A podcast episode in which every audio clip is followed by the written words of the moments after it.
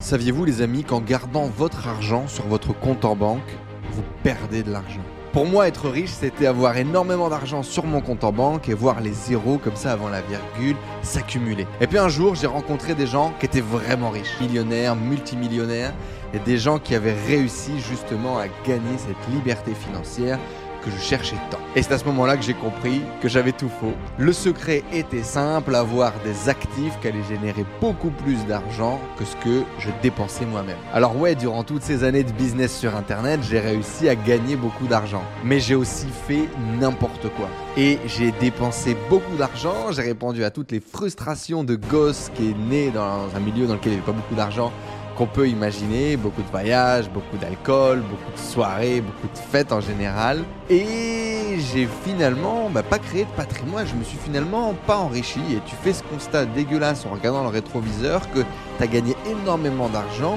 mais que tu as dépensé quasiment l'intégralité de ce que tu as gagné et tu t'es pas vraiment enrichi. Et quand il y a un problème niveau business, que le business tourne un petit peu moins bien ou qu'il y a un espèce de creux, tu commences à être totalement en panique et tu te dis que bah, finalement tu as fait tout ça pour rien et que tu n'as pas vraiment évolué dans ta vie et dans tes finances. Et c'est à ce moment-là qu'un vrai problème se pointe, c'est comment gagner vraiment de l'argent, c'est-à-dire tu gagnes de l'argent avec ton business, comment est-ce que tu arrives à l'utiliser correctement sans tomber dans toutes les méthodes de merde que j'ai pu essayer, les robots de trading, les MLM de trading, les promesses incroyables de gagner 100%, 200% de ton capital pour quelques semaines ou quelques mois. Tout ce que j'ai testé n'a pas fonctionné et du coup, il a vraiment fallu que je découvre quelque chose, quelque chose de nouveau pour pouvoir m'enrichir, m'enrichir vraiment et créer un patrimoine, une vraie sécurité, une sérénité financière et arrêter de faire le yo-yo émotionnel et dans mes finances. Sur l'autoroute, les amis, il va y avoir de la merde. Est-ce que j'ai pas assez de connaissances? Est-ce que j'ai pas assez de compétences? Peu importe combien de fois je vais tomber, t'es heureux, t'es épanoui. Vous avez votre putain de biographie face à vous et il faut commencer à écrire. Aujourd'hui, dans cette interview, on va rencontrer Roman Paillet qui, comme moi, a réussi à développer un business dans l'e-commerce et qui, à un moment donné, avec ses mêmes frustrations de haut, de bas et de pas forcément voir son patrimoine se développer, a décidé de passer le cap et de développer une stratégie d'investissement qui a littéralement transformé la santé de ses finances. On va voir ça ensemble dans cette interview. Comme d'habitude, laissez un énorme like, abonnez-vous à cette chaîne. Dites-nous ce que vous pensez des stratégies d'investissement que vous allez découvrir dans les commentaires juste en dessous. Et faites attention à tous les liens qui sont dans la description juste en dessous. Si vous voulez vous former et passer à l'action pour justement eh bien, avoir cette sérénité financière, ça se passera juste en dessous. Bonne interview à tout le monde. C'est parti. Hello les amis, j'espère que vous êtes en super forme. Bienvenue pour cette nouvelle vidéo interview. Aujourd'hui, non pas dans les baskets et dans la tête des gens qui ont créé l'impossible dans leur vie, même si vous le verrez, ça a été le cas et on en refera une interview. Mais aujourd'hui, pour faire plutôt un partage d'expérience et de connaissances dans le sujet de l'investissement. Peut-être vous le savez, je me suis lancé un challenge cette année, investir plus de 100 000 dollars dans la bourse, dans les actions, dans le trading, pour moi aussi rêver d'enrichissement, de millions, etc. Et euh, j'ai déjà investi un bon bout euh, de cet argent. Et du coup, bah, c'est comme ça que je suis tombé sur Roman. Salut Roman, merci d'être avec nous aujourd'hui. Salut à tous. Roman, du coup, on partage ce truc tous les deux, c'est l'e-commerce. Euh, Roman a, fait un, carton avec un site sur les chats, peut-être que vous le connaissez. Et il a vraiment réussi à tirer son épingle du jeu avec l'e-commerce en 2017, je crois, hein, c'est ça? Ouais, j'avais commencé en août 2016 même, exactement, le lancement. Et ça a vraiment cartonné à peu près en 2017 et tu as fait des chiffres de fou à ce moment-là, non? Ouais, c'est un petit peu ça. En fait, euh, en fait, vraiment, en 2016, je l'ai lancé un petit peu comme ça. C'était, c'était les premiers gros résultats. Euh, c'était un peu le test. Et euh, c'est vrai que j'avais eu un peu de frustration, tu vois, avant justement d'avoir eu des résultats moins bons. Et, euh, et, tu vois, là, j'avais euh, j'avais noté un petit peu les chiffres. Le premier mois, je fais 1100 euros de chiffre d'affaires. Le deuxième mois, 6300. Et le troisième mois, 13 000 euros. Donc, en, en trois mois, je fais euh, x 13. Donc, euh, ça va très vite. Et, mmh. Et c'est vrai que tu vois un petit peu le défaut de tout ça. Alors l'avantage évidemment, c'est qu'on est super content et on, se met un petit peu, vu que tu sais, on vivait dans la frustration, on se met à acheter plein de choses qui nous faisaient vraiment plaisir, euh, qu'on n'avait jamais pu se payer avant. Et donc j'ai commencé à claquer beaucoup d'argent. Tu as dû connaître ça un petit peu aussi. voilà, donc tu commences à acheter des billets en business class pour ma chérie. acheté des hôtels 5 étoiles. je voyageais aux quatre coins du monde. Je dépensais, voilà, je regardais plus. J'avais pris 6 employés. Et tu vois, étrangement, même si je gagnais pas mal d'argent, c'était assez stressant parce que justement, ça faisait un peu des hauts et des bas. Je pense que tous les indépendants doivent connaître ça. Euh, tu as un espèce de cycle où tu as euphorie euh, totale quand tu gagnes de l'argent et tu te dis, euh, mais ça va continuer toute ma vie, ça va être comme ça. j'ai craqué le code. C'est ça. Et tu comprends après que c'est pas du tout le cas. Et justement, j'ai alterné pendant, pendant ces deux années, là, 2016, 2017, j'ai alterné vraiment des phases d'hyper euphorie et des phases limite de dépression parce que je me disais, putain, on fait plus assez. J'avais cinq salaires à payer. Euh, du coup, je stressais énormément. Je me souviens, je bossais comme un fou à ces moments-là. Euh, voilà, ça a affecté mon couple, ça a affecté toute ma vie en fait. Quand, quand le business allait pas bien, j'allais pas bien moi-même. Et, et, je crois que c'est à ce moment-là, enfin même un petit peu plus tard, après j'ai carrément fait un burn-out. Et c'est à peu près à ce moment-là que je me suis dit, ok, vraiment, il faut que tu arrêtes tes conneries, il faut que tu arrives à mettre de l'argent de côté et que tu te crées une seconde source de revenus que autre que ton business. Parce que si tu fais tout reposer sur ton business, tu sais que de toute façon, ce qu'on fait sur Internet, c'est assez volatile. Euh, Facebook peut, du jour au lendemain, voilà, t'annoncer que bah, finalement, changement dans l'algorithme ou quoi que ce soit. Donc, tu peux pas vivre uniquement, uniquement de ça, sinon tu vas vraiment stresser. Il faut que tu mettes de l'argent de côté. Il faut aussi que tu l'investisses pour te générer euh, des revenus passifs, avoir une seconde source de revenus. Comme ça, si jamais euh, tu vois il y a un problème, eh ben hop, je regarde à côté, je vois que j'ai une autre source de revenus et ça me rassure énormément. Et, euh, ça, fait, ça fait redescendre un petit peu le, ça fait redescendre la marmite, quoi. Ça fait redescendre la, la, couscoussière.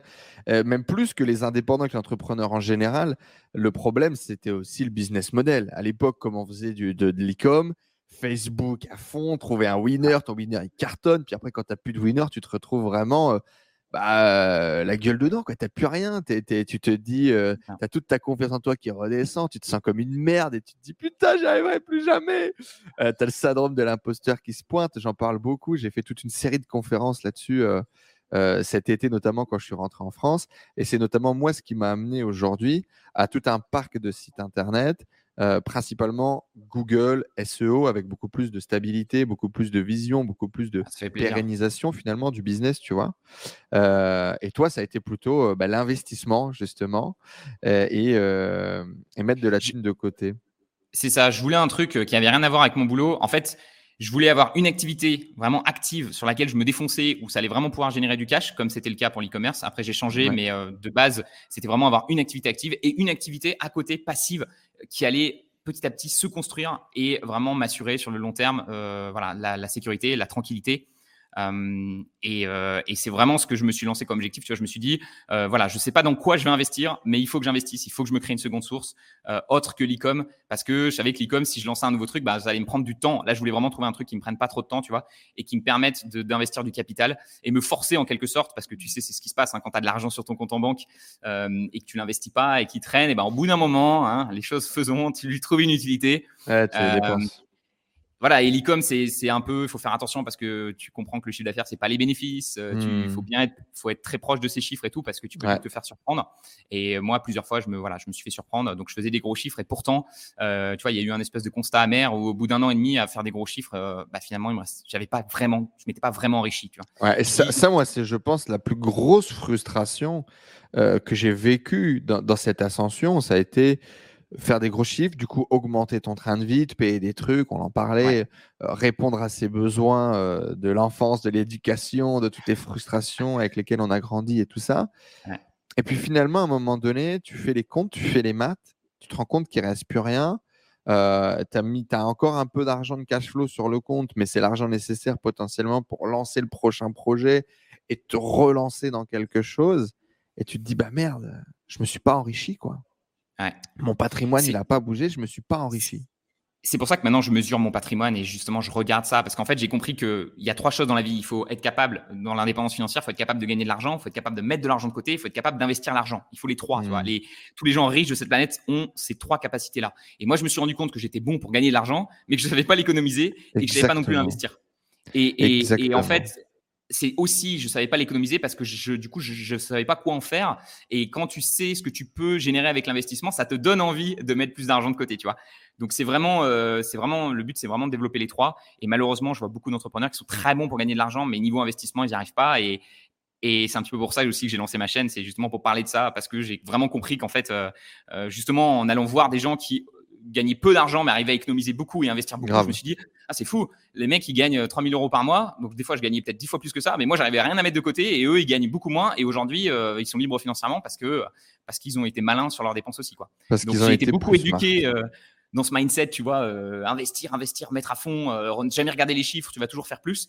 Et en fait, à un moment, je me suis dit, mais non, le but, c'est d'avoir cette dualité tu vois, dans ta tête, d'être à la fois capable de gagner beaucoup et à la fois d'économiser beaucoup. Donc, c'est vraiment sur euh, ton salaire, quel est le pourcentage que tu arrives à mettre de côté? Et plus ce pourcentage arrive à être élevé, plus rapidement tu atteins ta liberté financière, en fait. Et donc, les amis, aujourd'hui, c'est ça dont on va parler. Ça a été euh, bah, du coup la bascule vers l'investissement de, Roman. Comment est-ce qu'il l'a fait, les erreurs à ne pas faire? Et comment vous pouvez à votre tour également euh, vous lancer? Moi, clairement, ça m'a libérer ce travail. Ça fait vraiment deux ans que j'ai pris conscience que j'étais une bite d'un point de vue intelligence financière, d'un point de vue investissement. Je pense que mon ego me laissait pas le voir. ok, j'ai la capacité de générer beaucoup d'argent. Ok, j'ai compris comment on gagnait de l'argent, mais j'étais incapable derrière et de l'utiliser correctement et de le garder et de le faire fructifier. Mon patrimoine a fait quasiment x3 euh, en un an. C'est incroyable quand on commence à prendre les bonnes habitudes, la bonne vision, l'effet de levier qu'on est capable de créer.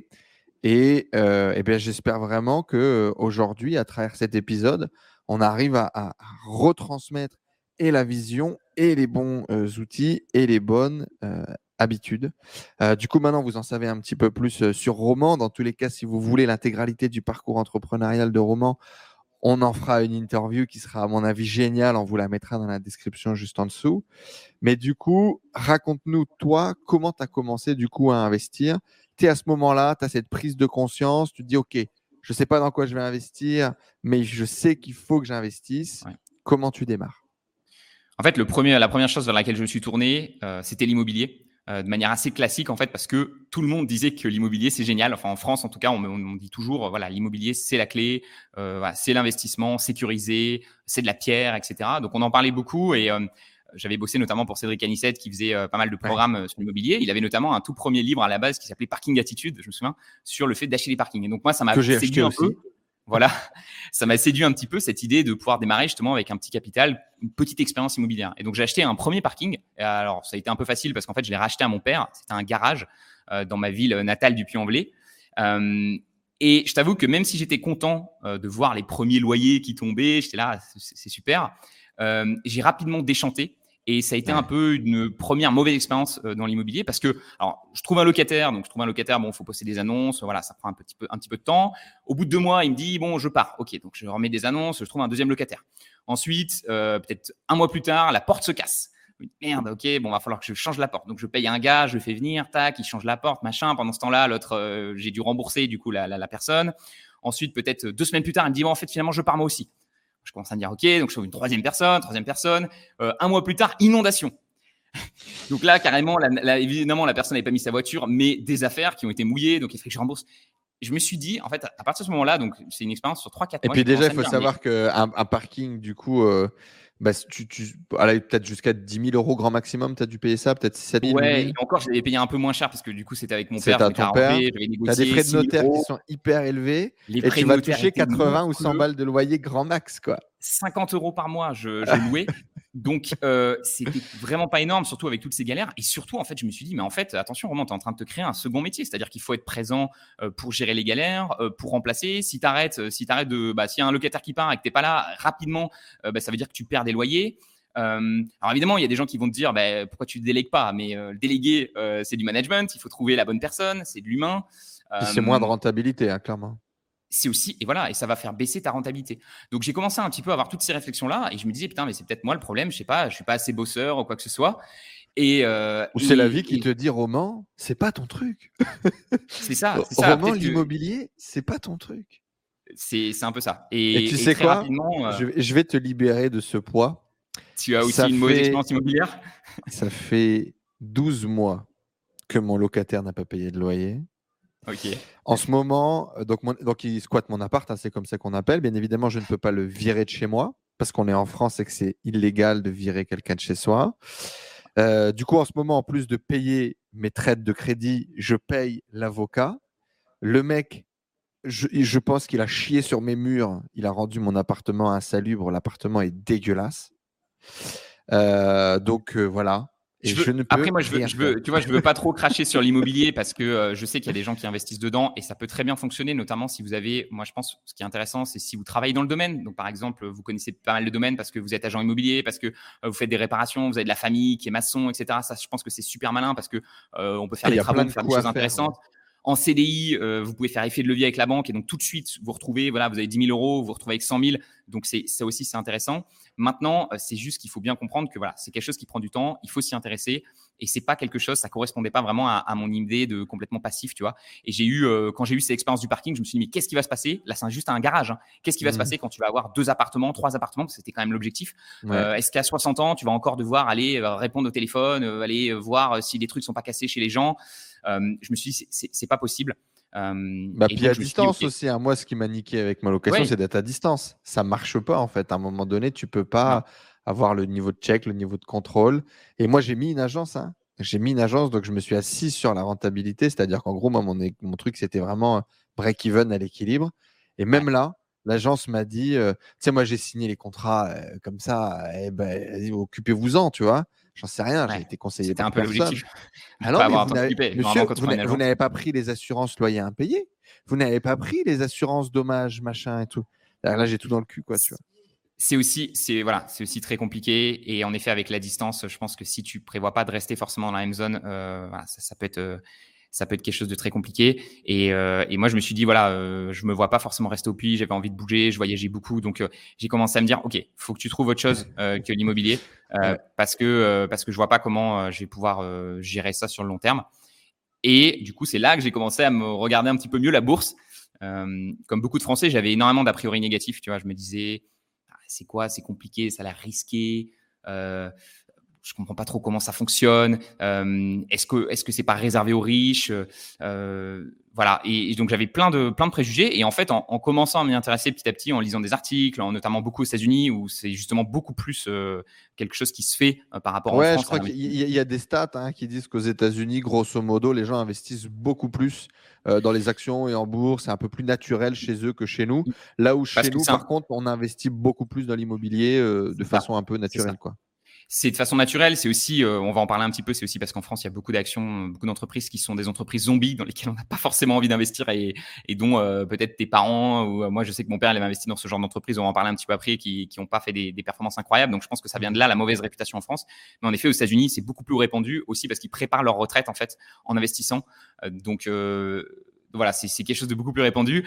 Et j'ai commencé à me renseigner, tu vois, et je me suis rendu compte qu'en fait, c'était pas si compliqué que ça. Euh, que je pouvais, avec un petit capital, voilà, aller me diversifier sur des centaines d'entreprises, de grosses entreprises, euh, donc finalement être même plus diversifié que dans l'immobilier. Je me suis aussi rendu compte que je pouvais gérer ça euh, facilement avec mon téléphone, ouvrir un compte assez rapidement, gérer tout ça depuis mon ordi, que j'allais pas devoir avoir gérer des notaires, des papiers, etc.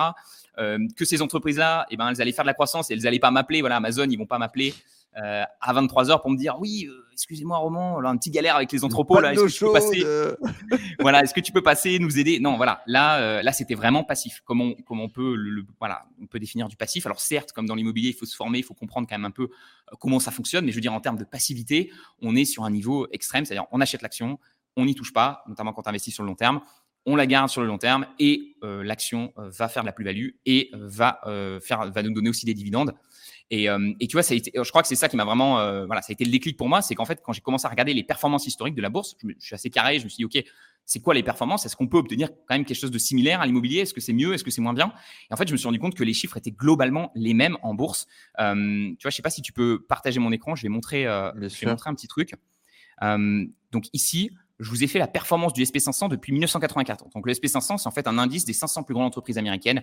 Donc voilà, aujourd'hui dans ce SP500, vous avez plein d'entreprises que vous devez connaître Amazon, Apple, Microsoft, Coca, euh, McDo. Voilà, c'est un petit peu la quintessence euh, des grandes entreprises. On a un peu la même chose en France avec le CAC 40. Et donc là, voilà, je vous ai fait euh, l'historique sur 38 ans. Et vous voyez qu'en moyenne, alors ici, quand il y a du vert, ça veut dire qu'il y a eu de la performance sur cette année. Quand il y a du rouge, ça veut dire que ça a été une performance négative. Et vous voyez qu'en moyenne, sur les 38 ans, quand je le prends juste ici, on a une mmh. moyenne de 10% par an. Alors en effet, 10% par an, c'est un peu trompeur parce qu'on se dit je vais faire 10%, 10%, 10%. Non, évidemment, là, ça marche pas comme ça. Si c'était aussi simple et aussi euh, euh, garanti, hein, c'est pas comme un, comme, un, comme un livret A où vous allez faire 0,5 par an, ça c'est garanti, mais du coup, ça rapporte rien et même on perd de l'argent du coup à cause de l'inflation mmh. qui est autour des 2%. Là, vous voyez qu'on fait en moyenne 10%, mais que c'est un peu plus variable. Hein. Donc là, par exemple, en 1984, le SP500 a gagné 1%, puis 26%, puis 15%, puis 2%, 12%, 27%, moins 7, 26. Donc, vous voyez, on a quelques années en rouge. Hein. Il, faut, il, faut le, il, faut le, faut en être conscient et c'est pour ça que c'est pas. Euh, voilà, c'est, il y, y a de la variation au niveau du portefeuille, mais vous voyez qu'on a quand même beaucoup plus d'années vertes euh, que rouges et que en moyenne, on retombe quand même sur nos fameux 10% de rendement par an, euh, ce qui est quand même très très bon. Et vous voyez, je vous ai mis ici un exemple. Donc, imaginons que vous démarriez avec 10 000 euros. Donc voilà, vous avez 10 000 euros à 25 ans, vous les posez en bourse et vous n'y touchez plus pour le restant de vos jours. Vous voyez que la mmh. première année, donc vous faites 1%, donc vous avez gagné 140 euros, c'est pas grand chose. La seconde année, vous voyez, vous avez gagné 2810 euros etc., etc. Et vous voyez, tac, tac, tac, tac, tac. Et à la fin, vous partez à la retraite, 62 ans, c'est l'âge de la retraite en France. Vous retrouvez vos 10 000 euros sont transformés en 264 554 euros. Euh, donc c'est hyper puissant.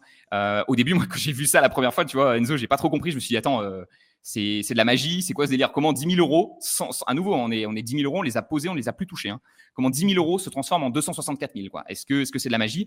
En fait, non, c'est pas de la magie, c'est juste des maths et ce sont les fameux intérêts composés. En fait, on va, euh, en fait, quand on fait 26%, on va pas faire 26% uniquement sur 10 000 euros, mais on va faire 26% sur les 10 140 euros. C'est-à-dire qu'on cumule euh, les pourcentages et c'est ça qui fait que c'est vraiment puissant et que plus le temps passe, et le temps, ouais, ça, c'est la force du temps. Hein la force du temps. Et vous voyez que, alors, ça ne veut pas dire que le portefeuille va pas baisser. Hein. Vous voyez qu'ici, en 2008, notamment à cause de la crise, là, vous passiez de 89 à 53. Mais si vous gardiez sur le long terme, globalement, euh, l'économie euh, s'améliore, les entreprises. Ouais, c'est ça, c'est ce qu'ils disent. Depuis la création de la bourse, la bourse a toujours gagné sur le long terme.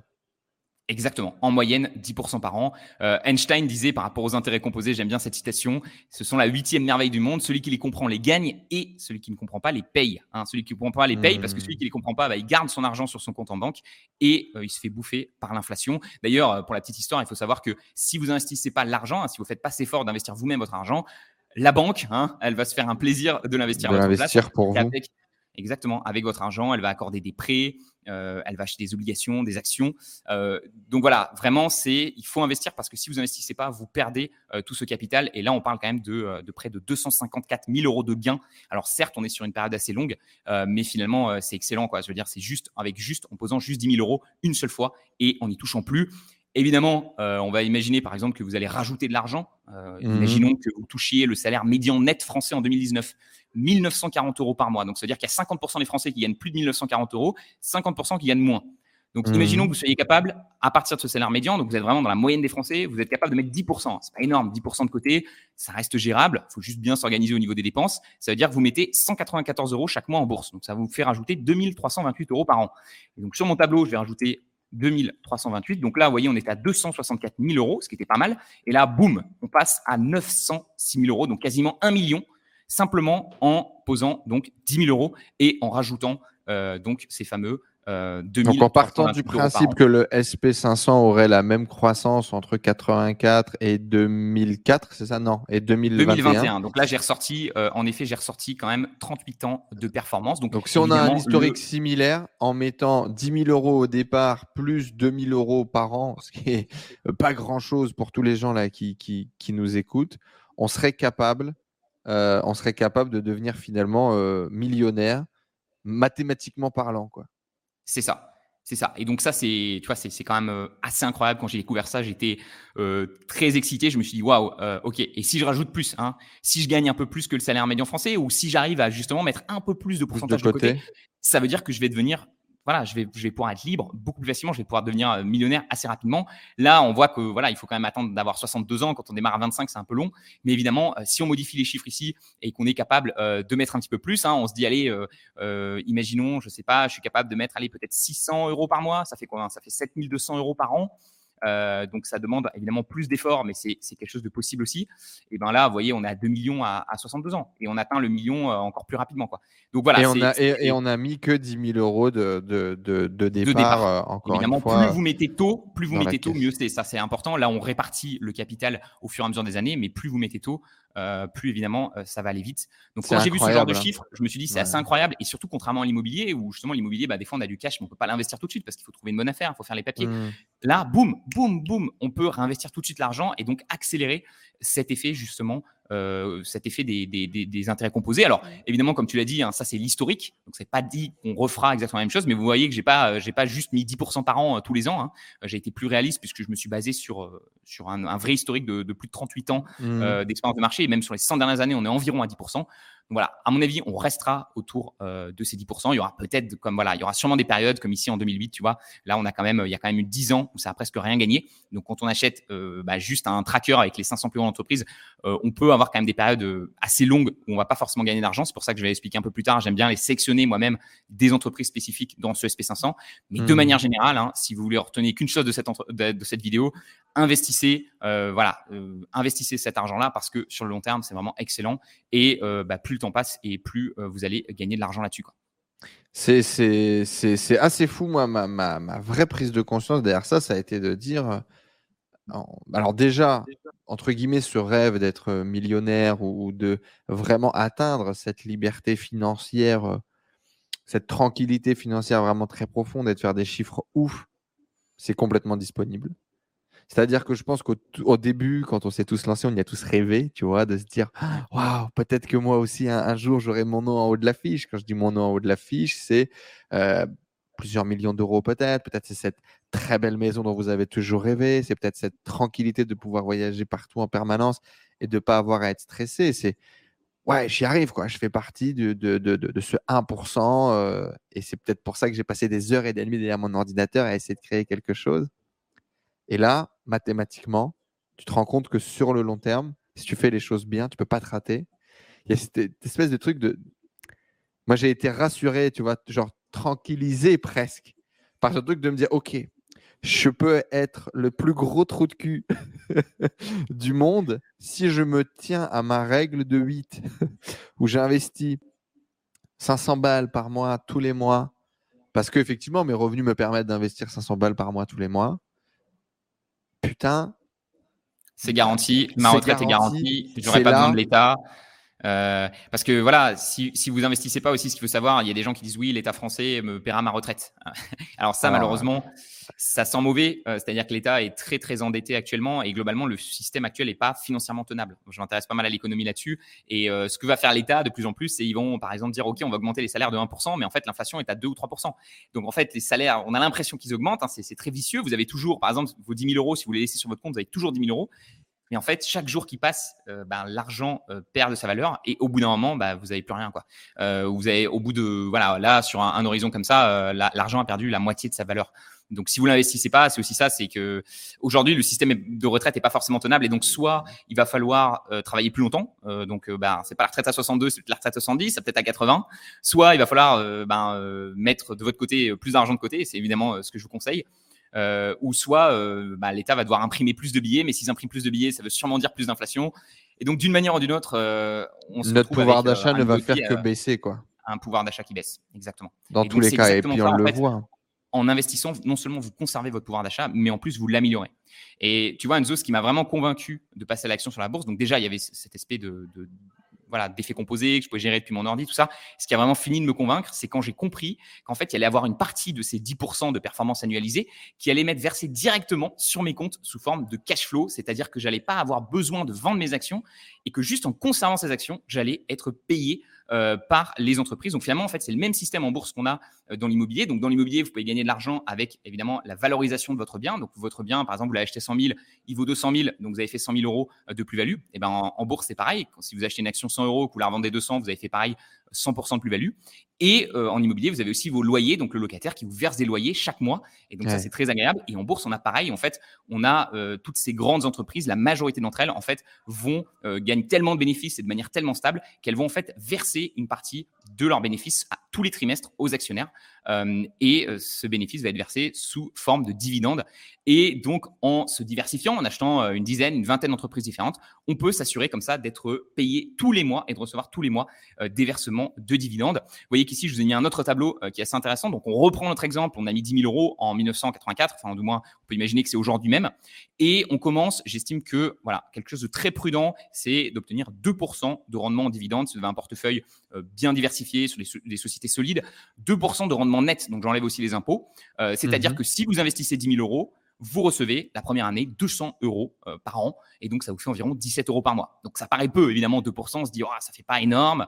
Euh, voilà, donc c'est quand même euh, toujours quatre fois mieux que livret A, mais on se dit forcément, c'est pas, c'est pas forcément énorme.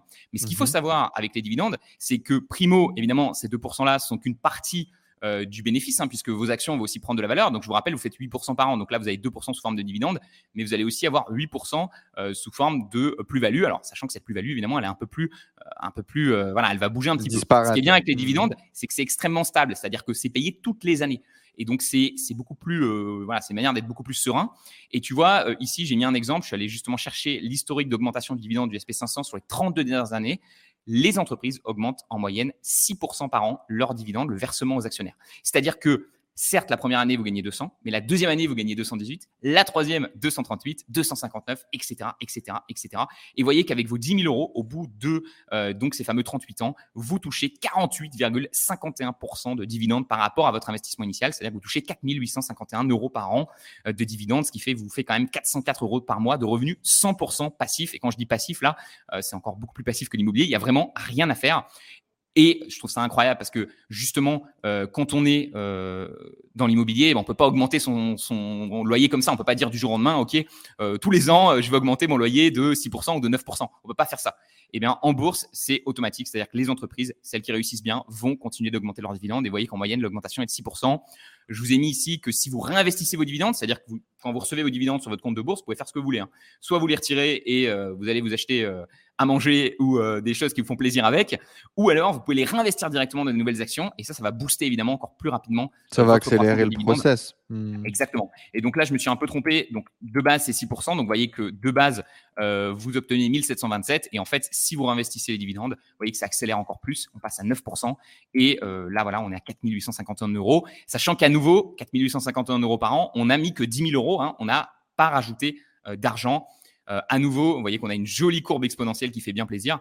Et le même système fonctionne ici pour les dividendes. Si on rajoute de l'argent, donc j'ai mis ici euh, un exemple, donc on repart avec nos 10 000 euros, on rajoute nos fameux 2328, euh, donc 200 euros par an. On a toujours notre rendement de dividendes de 2% et notre, notre, augmentation annuelle de 9%. Et là, vous voyez ben, tout simplement qu'à chaque fois que vous allez faire un achat, ici la première année, vous allez vous créer une espèce de colonne de revenus passifs qui va faire que augmenter. Donc là, vous voyez, la deuxième année, boum. Donc la deuxième année, boum, on crée une nouvelle colonne. Troisième année, on crée une nouvelle colonne. On crée une nouvelle colonne. Et on augmente comme ça nos dividendes. Et donc là, vous voyez qu'on commence avec 247, 315, 390. Donc voilà, je vous mettrai le tableau en dessous si vous voulez jouer avec. Mais vous voyez que c'est quand même ultra puissant. C'est-à-dire qu'à la fin, vous êtes à 18% de rendement par rapport à tout l'argent que vous avez investi. Donc vous avez investi, à nouveau, si on prend l'exemple de 10 000, vous démarrez avec 10 000, vous rajoutez 2328 euros par an. Vous avez investi, du coup, au bout de 38 ans, 98 000 euros et vous recevez 18 000 euros par mois de dividendes, donc près de, près de 18,3% de rendement en dividendes. Et donc là, vous êtes à 1500 euros par mois quand même de dividendes, de revenus 100% passifs. Et donc, si vous dépensez 1500 euros par mois, ben, vous êtes concrètement euh, libre financièrement. Vous pouvez faire vraiment. Ouais, en, euh, laissant du coup également nos dividendes, ça nous permet de dépasser largement le million. Tout à l'heure, on était en dessous, on était à 900 000 et quelques avec ce montant d'investi. Là, on dépasse largement du coup le million d'euros de patrimoine. C'est ça. Donc non seulement le patrimoine s'améliore, mais les revenus passifs aussi. Donc ça veut dire que vous n'avez pas besoin du tout euh, de vendre vos dividendes. Euh, je vous ai mis ici, donc là, voilà, vous voyez le, genre de croissance exponentielle quand on rajoute en plus de l'argent, en plus de réinvestir les dividendes. Euh, je vous ai mis ici, euh, moi, mon progrès depuis que j'ai démarré en 2017. J'ai commencé 17 euros par mois de dividendes, 135 en 2018, 210 en 2019, 246 en 2020 et 336 en 2021. Donc, vous voyez, je suis en train de commencer à créer euh, ce, cet effet boule de neige et mmh. euh, j'ai hâte de voir comment les dividendes vont monter. Mais vraiment, maintenant, mon, mon objectif, tu vois, Enzo, c'est chaque année de gagner un peu plus de revenus passifs que l'année précédente parce que je me dis que grâce à ça, je débloque en fait de la liberté dans ma vie. Aujourd'hui, je mmh. dépense environ 3000 euros par mois, tu vois. Et donc, ça veut dire qu'il y a 10% entièrement de mon style de vie qui est payé euh, par les dividendes. J'aime bien dire qu'en euh, 2017, les dividendes me payaient un McDo et aujourd'hui, euh, ils peuvent me payer un étoilé tous les mmh. mois. Et, euh, et, tu vois, ça vous donne, euh, quand vous avez commencé à avoir pas mal d'actions, ça vous donne un calendrier comme ça de paiement de dividendes. Vous voyez que aujourd'hui, on est le 15 octobre, on filme la vidéo, je vais recevoir 59,76 dollars. J'ai rien eu à faire. Je ne touche pas à ces entreprises-là. Hein. Ce n'est pas les locataires, hein. c'est vraiment les entreprises qui me payent. Donc là, vous voyez, il y a deux entreprises, Real Income et euh, PBA qui me payent 59 dollars. Ensuite, 48 dollars, on voit dans, une dizaine de jours Cisco. 53 dollars le 29, 90 dollars euh, ici de trois entreprises le 1er novembre. Le 1er novembre, ça fait plaisir. On a 180 dollars le 12 novembre. Voilà, vraiment, quand on atteint ce stade, quand vous atteignez ce stade où vous commencez à avoir pas mal d'argent, vous commencez à investir pas mal d'argent en bourse et que vous voyez que tous les jours du mois, vous commencez, vous recevez des paiements, euh, c'est hyper rassurant, tu vois, et, ça te, ça te, voilà, t'es plus tranquille et tu te dis maintenant, euh, j'ai pas besoin de me presser ou faire quoi que ce soit, je peux juste euh, continuer à, à, kiffer ma vie et, et, vraiment de plus en plus me rapprocher d'une liberté totale où euh, je fais vraiment ce qui me plaît dans ma vie. Quoi, tu vois. Ouais, puis d'être dans cette sérénité financière, quoi, cette tranquillité euh, financière. Et puis effectivement, et ce qui est important, c'est-à-dire que euh, tu gardes, euh, entre guillemets, un, un, boulot, un job, une entreprise dans lequel tu développes, dans lequel euh, tu t'investis et dans lequel tu tires tes salaires. Et ça, c'est vraiment à côté. la bourse, faut pas jouer avec la bourse. Euh, trader, c'est un vrai métier. Les compétences qu'il y a derrière, etc., euh, c'est complexe. Et pour tous ceux qui voudraient faire du day trading, etc., ou vraiment s'investir dans le trading, c'est un job et je vous conseille de vous former, de devenir vraiment bon. Parce que tous les gens qui ont voulu faire les apprentis traders dans mon entourage se sont pété les dents quand j'ai voulu jouer à l'apprenti trader en installant des bots de trading, des trucs, des machins, de, je pensais avoir eu le filon. Dites-vous que quand vous pensez avoir eu une idée ou un filon, euh, vous êtes le, la huitième millième, la, la huit millième roue du carrosse. Et qu'avant vous, il y a des gens qui ont des vrais filons, qui ont des vraies compétences, qui sont vraiment doués et qui, eux, tradent avec des millions de dollars pour gagner de l'argent. Vous ne pouvez pas euh, révolutionner. C'est 90%, en fait, c'est juste qu'il faut bien réaliser que c'est 90% de perdants. C'est comme quelqu'un qui voudrait dire, euh, vas-y, je vais être joueur pro de tennis. Les chances sont contre vous. Ça ne veut pas dire que vous ne devez pas essayer si vraiment c'est votre passion, mais c'est juste qu'il faut bien réaliser que c'est un métier à temps plein. Et donc là, on n'est plus sur de l'investissement justement à côté d'un travail. Euh, c'est complètement une activité différente. et c'est pas du tout passif pour le coup. C'est pas, du, tout passif. On est sur complètement autre chose. On regarde les momentum. On est tout le temps, on est assez souvent sur la tête sur l'ordi. On essaie de, il faut vraiment un mental d'acier, etc. Donc ouais, non, ça n'a rien à voir. Et, euh, et là, ce qu'on fait, c'est pas du tout pareil. On achète des entreprises solides et on les garde sur le long terme. Et, euh, et justement, les traders jouent sur le court terme. Nous, on joue sur le long terme sur le long terme, c'est beaucoup plus facile de se dire, OK, cette entreprise va continuer d'exister dans 10 ans parce que on va le voir juste après, c'est les fondamentaux qui guident une entreprise. Donc, c'est-à-dire que si dans 10 ans, Amazon fait plus de profit, eh bien, l'action Amazon vaudra plus dans 10 ans. C'est aussi simple que ça. Si par contre, euh, qu'est-ce qui va se passer sur Amazon sur les trois prochains jours? Ça, c'est pas les fondamentaux, c'est purement euh, les êtres humains, euh, les êtres humains. Et ça, les traders arrivent un petit peu à comprendre, justement, les traders court terme arrivent un peu à comprendre les patterns euh, des, autres traders. Euh, mais en gros, euh, le marché ne fait aucun sens sur le court terme. C'est, je veux dire, moi, je suis incapable de vous dire si demain l'action va monter ou demain elle va descendre. Ce que je peux à peu près être sûr, c'est par contre, sur 10 ans, voilà, je peux me dire, il y a 80% de chances que cette entreprise continue de fonctionner sur les 10 prochaines années. Et donc, je suis prêt à parier un montant. Ça ne veut pas dire que je vais, parier tout mon portefeuille dessus, mais je suis prêt à parier un petit montant que cette entreprise va réussir sur les 10 prochaines années. Et c'est comme ça qu'on s'enrichit en bourse, tout simplement. Et c'est comme ça finalement que euh, bah, sur le long terme, effectivement, on y gagne et que euh, on voit. Et ça, c'est vraiment, euh, moi, c'est ma grande, ma grande victoire. Je me suis rendu compte que dans ma vie, notamment pour être heureux, j'avais besoin de pouvoir mesurer ma progression dans tout, dans, le développement de mon business, dans mes compétences, dans mon niveau de bonheur, etc. C'est-à-dire que pendant très longtemps, on a fait plein de trucs géniaux, tu vois, le développement des boîtes, les voyages, les trucs. Mais je me suis rendu compte que je mesurais pas. Et, c'est ce qui me rendait triste, euh, parfois en dépression, parce que j'avais pas l'impression d'évoluer. Je ne me voyais pas évoluer. Et euh, ce qui est vraiment très très cool, c'est que là, tu mesures, tu vois ton investissement évoluer, tu vois ton patrimoine évoluer. J'ai fait mon calcul de patrimoine il y a quelques jours. Je le fais pas tous les mois parce que c'est pas très important pour moi euh, de, de, le faire tous les mois. Et là, je le fais tous les deux trois mois, tu vois. Et waouh, on a fait 147% de croissance depuis la dernière fois que je l'ai fait il y a quelques mois. Et je commence à voir des chiffres, je me dis, putain, c'est pas mal quand même, tu vois. Ah, tout, tout peut s'arrêter maintenant, ça y est, j'ai réussi à construire ce patrimoine. Et ça, ça donne la fierté, mais aussi la confiance en toi. Et comme tu le dis, ça donne aussi la carotte. C'est-à-dire que quand tu sais ce que tu es capable de faire en investissement intelligemment ton argent, aujourd'hui, il m'arrive plein de fois au moment où je me verse les salaires, de je prends moins de salaire et j'en mets plus dans le compte d'investissement en me disant allez, vas-y, je remets une petite pièce pour voir jusqu'où on peut aller. Et les bons réflexes. Et puis, quand tu n'as pas besoin d'argent, moi, je dis souvent aux gens, si par exemple, tu touches une, somme plus importante parce que tu as fait un bon lancement, parce que même un héritage ou quoi que ce soit, des fois, il y a des gens qui reçoivent des sommes importantes. C'est pour ça qu'il faut apprendre à investir dès le début parce que le jour, si tu sais pas comment investir cet argent et que tu reçois une grosse somme, elle va, elle va disparaître. Et donc, c'est prendre ce réflexe et se dire, allez, euh, j'en vois, voilà, qu'est-ce que j'ai réellement besoin dans ma vie? C'est aussi être réaliste, tu vois, par rapport à ses vrais besoins. Se dire, voilà, est-ce que j'ai besoin de gagner 10 euh, 000 euros par mois? Non, en fait, euh, peut-être qu'à 3 000 ou 4 000, je suis déjà super content et j'ai déjà tout ce qu'il me faut dans ma vie. Et, et donc, en effet, c'est de ne pas avoir ce, ce, lifestyle inflation, tu vois, c'est-à-dire dès que je gagne plus, je dépense plus. C'est, mmh. alors, forcément, quand on gagne plus, on avoir tendance à dépenser plus, mais l'idée, c'est de investir beaucoup plus que ce qu'on qu'on dépense. donc, toujours faire en sorte de, de mettre le maximum d'argent de côté et le maximum d'argent que tu investis. Et, et ça veut pas dire que tu n'investis pas dans ta boîte, ça veut pas dire que tu n'investis pas aussi dans tes formations, etc. Mais c'est juste tu répartis bien tes investissements et tu fais en sorte d'en avoir aussi pour le long terme euh, pour te rassurer là-dessus. Et justement, euh, sur ce point-là, tu vois, tu, tu disais très bien sur le côté rassurant et le côté progression. Je pense que c'est très important. Je le dis souvent aux gens, de se concentrer plutôt sur les dividendes parce que justement, la plus-value en bourse, elle peut bouger du jour au lendemain. Sur le court terme, on n'est pas sûr. Dans 10 ans, tu auras gagné de l'argent en bourse. Et ça, c'est statistique. Je veux dire, euh, même, je veux dire, c'est ça qui est assez incroyable. C'est-à-dire que hein. dans à peu près tout, euh, les paris sportifs, le trading, l'expérience de gain est négative. D'accord? C'est-à-dire que tu prends le mec moyen qui fait les paris sportifs, tu prends le mec moyen. Donc, c'est-à-dire qu'il faut déjà être meilleur que la moyenne. En bourse, l'expérience de gain est positive. D'accord? Donc, elle n'est pas incroyable parce qu'il y a beaucoup de gens qui font des erreurs, qui achètent. Euh, souvent, il y a beaucoup de gens en bourse, ils vont entendre parler de Tesla, ils vont acheter Tesla, ils vont, ils vont toujours acheter le, dernier truc à la mode. Donc, la performance n'est pas incroyable. Mais même avec ce comportement-là, je crois que c'est environ 3 ou 4% de gains par an en moyenne euh, pour l'investisseur moyen. Sachant que, bon, à nouveau, on l'a dit, le marché fait 10%. Donc, des fois, euh, si vous êtes du genre à vouloir absolument spéculer, je vous conseillerais plutôt de partir justement sur un tracker SP500 euh, sans vous prendre la tête. Ben, Là, moi, je vais vous montrer quelques techniques pour faire un peu mieux. Mais globalement, en effet, si vous êtes trop du genre à vouloir acheter le dernier truc à la mode qui, qui scintille, là, vous pouvez perdre de l'argent en bourse. Mais de manière générale, c'est quand même un, levier incroyable d'enrichissement. et quand on se concentre sur les dividendes sur le court terme, on se rassure et, et, ça tombe un peu plus chaque mois et, on, voilà, on a envie de continuer d'en mettre plus. Quoi. Ce, qui est, ce, qui est, ce qui est vraiment fou, c'est ça c'est t'achètes du coup, euh, donc ce qu'on a, le, le, le, S&P 500, qui est du coup un indice qui se base sur les 500 plus grosses boîtes américaines, par exemple, euh, tu gagnes systématiquement 10% par an.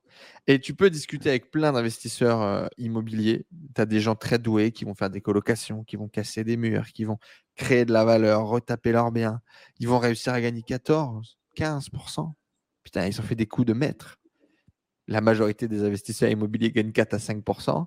Euh, et ils en ont chié. Et, puis, ils ont 10 milliards de problèmes derrière. Alors que là, mathématiquement, tu as ton 10% euh, par an. Alors, vous l'avez vu, ça fluctue, hein, d'accord C'est des up and down. Mais grosso modo, sur le long terme, ça fait 10%. Et c'est fou. C'est fou. C'est-à-dire que euh, demain, quand tu commences vraiment à avoir du capital, et on va pas se mentir, il y a beaucoup de gens qui vont nous écouter, qui vont nous regarder, qui ont gagné de l'argent, euh, qui ont réussi à stocker de l'argent ou qui ont des salaires ou des revenus importants parce qu'ils ont développé une activité qui fonctionne. Tout le monde peut investir, tu vois, même ceux qui n'ont pas forcément une activité, même si aujourd'hui vous n'avez pas une activité qui cartonne. Moi, je regrette de ne pas avoir investi plus tôt. J'ai en 2017. Honnêtement, même quand j'étais jeune, il y avait toujours un petit peu d'argent de poche, il y avait toujours un petit peu, euh, tu vois, il y avait des trucs, j'aurais pas eu besoin de le dépenser, j'aurais pu mettre un petit peu de côté. On a tous des trucs qui traînent notre maison qu'on peut revendre. Donc, il n'y a même pas besoin d'avoir un énorme business à succès. Moi, il y a plein de membres de ma formation qui ont des CDI, qui sont, voilà, qui ont des salaires mmh. très normaux. Euh, et qui s'en sortent très bien, même des étudiants qui parviennent à investir un petit peu chaque mois. Et je veux dire, le temps est en votre faveur si vous êtes jeune. En fait, c'est ça. C'est-à-dire que si vous êtes vieux, vous, normalement, vous aurez plus d'argent à investir, donc euh, bah, potentiellement plus de gains. Euh, et si vous êtes jeune, vous avez le temps qui est avec vous. Et le temps, on l'a vu ensemble, les intérêts composés, c'est monstrueux. Donc, 100 euros que vous mettez aujourd'hui, ils valent potentiellement 30, 40 000 euros pour votre, pour votre retraite. Donc, c'est ça qu'il faut garder à l'esprit et c'est pour ça qu'il faut investir le plus tôt possible. Quoi. Commencer à mettre en place cette très bonne habitude. C'est ça. Et c'est effectivement, au, final, le, truc, ça serait de dire, OK, mais euh, where is the poop, comme on dit en anglais, c'est-à-dire où, est l'arnaque et c'est quoi le truc? Mais non, il n'y a pas d'arnaque, c'est mettre en place de la discipline, des habitudes. C'est pas sexy en fait. Et, et, on va en parler parce que j'ai investi également en crypto et parce qu'aujourd'hui, il y a beaucoup de gens qui vont nous écouter qui sont peut-être aussi dans la hype de tout ce qui se passe en termes d'investissement, de, get rich quick, de, gagner de l'argent rapidement, de devenir riche rapidement, mais c'est pas sexy. C'est mettre de l'argent tous les mois et, euh, attendre. Euh, c'est un jeu vidéo qui est cool. Moi, personnellement, je prends beaucoup de plaisir à faire les petits investissements, à investir, à regarder les graphes et tout, machin. Euh, c'est ma petite heure de gloire tous les mois, en général, quand je fais mon investissement. Par contre, effectivement, c'est pas le casino, donc c'est pas la dopamine à, 2000%. Euh, par contre, sur le long terme, tu te vois gagner. Et ça, c'est quand même le plus important. Il y, a, une citation, Enzo, d'un gars, j'avais beaucoup aimé, qui disait l'investissement, ça devrait être comme regarder des fleurs séchées. tu sais, les, les, fleurs en train de sécher. Euh, si tu veux vraiment, il disait, si tu veux de l'excitation, tu prends 100 euros et tu vas à Las Vegas. Quoi. Et euh, c'est exactement ça. Et si vous cherchez de l'excitation, si vous cherchez de, faut, faut c'est pas c'est pas le lieu pour ça. Faut vraiment euh, faut pas s'amuser avec l'argent euh, qui est là pour notre futur. Donc on va en parler justement, on va pouvoir parler un peu des cryptos et tout. Moi je suis vraiment pas contre le fait d'avoir un petit pourcentage de son patrimoine dans des choses plus spéculatives, euh, de prendre un peu des paris un peu plus risqués, d'aller mettre un peu d'argent dans des boîtes qui aujourd'hui gagnent pas encore d'argent, mais tu penses qu'elles vont bien réussir dans le futur. Voilà, ce genre de paris, ok. Mais il faut pas que ça soit sur une trop grosse partie du patrimoine. C'est aussi simple que ça quoi. Et voilà, j'ai vu tellement dans les médias. J'ai vu tellement d'entrepreneurs gagner un peu d'argent et se broke comme des bites parce qu'ils parce qu'ils ont fait des erreurs de fou, parce que le mec il s'est laissé prendre dans la hype, il était persuadé que le projet allait marcher. Euh, là, j'en ai vu un il y a pas longtemps. Les gens, les gens adorent acheter des rêves, tu vois. le truc, c'est que c'est très facile de hyper quelqu'un euh, et de lui dire, mec, euh, on va faire, euh, voilà, ça va être incroyable, c'est la nouvelle révolution, etc. Bah, on va faire x100. En ce moment, c'est faire des x100 l'objectif. Voilà, c'est ça. Mais de toute façon, quand, quand, quand, je présente les chiffres, moi, je les trouve incroyables et moi, ils m'ont, ils m'ont beaucoup choqué. Mais il y a plein de gens qui vont, je suis sûr, qui vont dire dans les commentaires 10% par mois, 10% par an. Moi, je fais 10% par mois avec les cryptos, je fais même 100% par mois. et, et c'est vrai, sauf que ce qu'il faut bien comprendre, c'est dans tout type d'investissement, il y a, une rapport, il y a un rapport de risque-rendement c'est que, OK, tu fais 10% par mois, mais tu prends 10 fois plus de risques aussi. Et si ça se trouve, euh, ça va euh, s'inverser. Et là, la chute va pas être comme en bourse avec un moins 20, moins 30%, ce qui est déjà beaucoup. Euh, là, ça va être moins 100%. Quoi. Ça va disparaître du jour au lendemain. Et le problème, et ça, c'est un truc fondamental qu'il faut comprendre, c'est que il te suffit de te planter une fois sur des investissements à risque pour que ça soit fini. Ouais. C'est ça le gros problème et c'est un truc que moi j'ai mis tellement de temps à comprendre. Je t'en parlais un petit peu en préambule un euro perdu est beaucoup plus grave qu'un euro gagné parce que bah, du coup, tu as moins d'investissement pour le regagner. L'argent, quand tu es en bourse ou quand tu es dans une stratégie d'investissement, ton argent, c'est l'outil avec lequel tu travailles pour faire fructifier ton capital. Et donc, le mettre en risque, c'est mettre en risque ton outil de travail. C'est comme si tu jouais avec ton ordinateur et que tu n'avais plus d'ordi pour pouvoir bosser.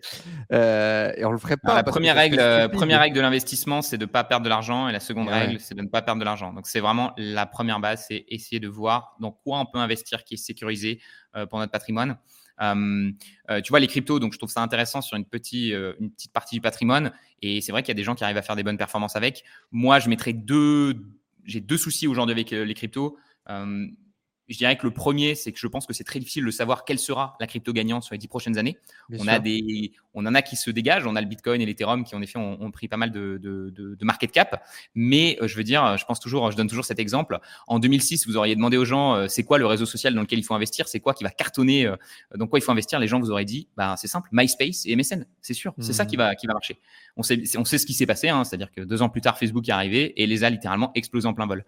Et donc, je pense que j'ai du mal, moi, à investir dans des domaines où justement tout est encore à faire, tout est encore à prouver. Euh, je pense que comme justement comme dans la bulle internet, je pense qu'il va y avoir des choses incroyables qui vont se passer dans le monde de la crypto et ça va vraiment sûrement euh, shaper notre futur. Donc, euh, je suis d'accord avec ce, ce discours-là, mais je pense que justement c'est très difficile à ce moment-là de savoir euh, qui Hein, dans les années 2000 a acheté Amazon, qui a acheté Google. Il y en a peut-être quelques-uns, mais je veux dire, 98% des boîtes à cette époque-là euh, étaient à des prix complètement fous.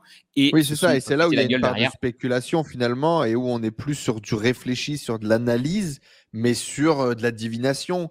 Et vous, comme moi, malheureusement, bah, on n'est pas doué pour ça, quoi on n'est pas des devins, on peut pas, tu vois, euh, on peut pas deviner. Et si ça se trouve, l'histoire, des fois, ça joue à rien. Si ça se trouve, Google aurait pas été Google euh, s'il y avait eu un autre concurrent, etc. Donc, euh, voilà, je pense que c'est très difficile de, de, deviner qui sera le gagnant plus tard sur, sur tous ces, sur tous ces trucs-là.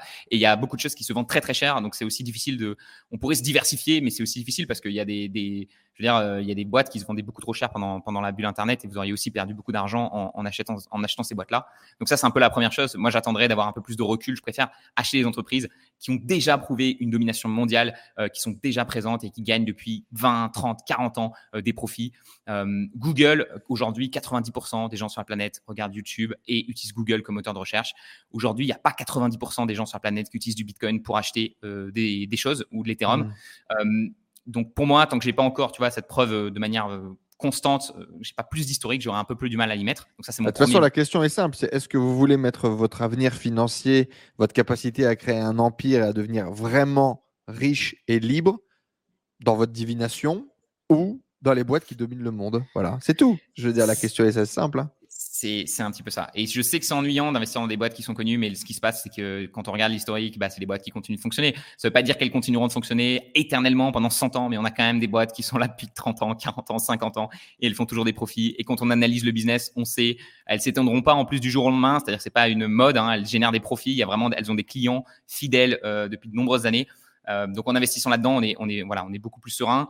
Euh, je pense aussi que parier sur la crypto, c'est aussi parier quelque part sur un effondrement du système monétaire actuel euh, des États. Donc c'est parier que finalement les États vont perdre aujourd'hui, qui est un des seuls, un de, leurs seuls leviers de puissance, qui est quand même euh, l'impression monétaire, le fait de pouvoir imprimer des billets.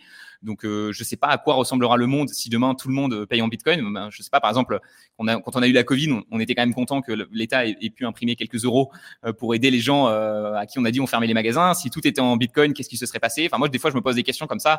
à, quoi, à quoi va ressembler le monde en effet si, si on a une monnaie qui ne peut pas être pas être imprimé euh, plus que ça. Quoi. Donc après, ça ne veut pas dire que ça va pas être une monnaie utilisée. Mais, mais voilà, il y a, quand même un, vrai risque. Donc moi, je serais plutôt partant sur mettre un petit pourcentage du patrimoine, rester euh, intelligent là-dessus.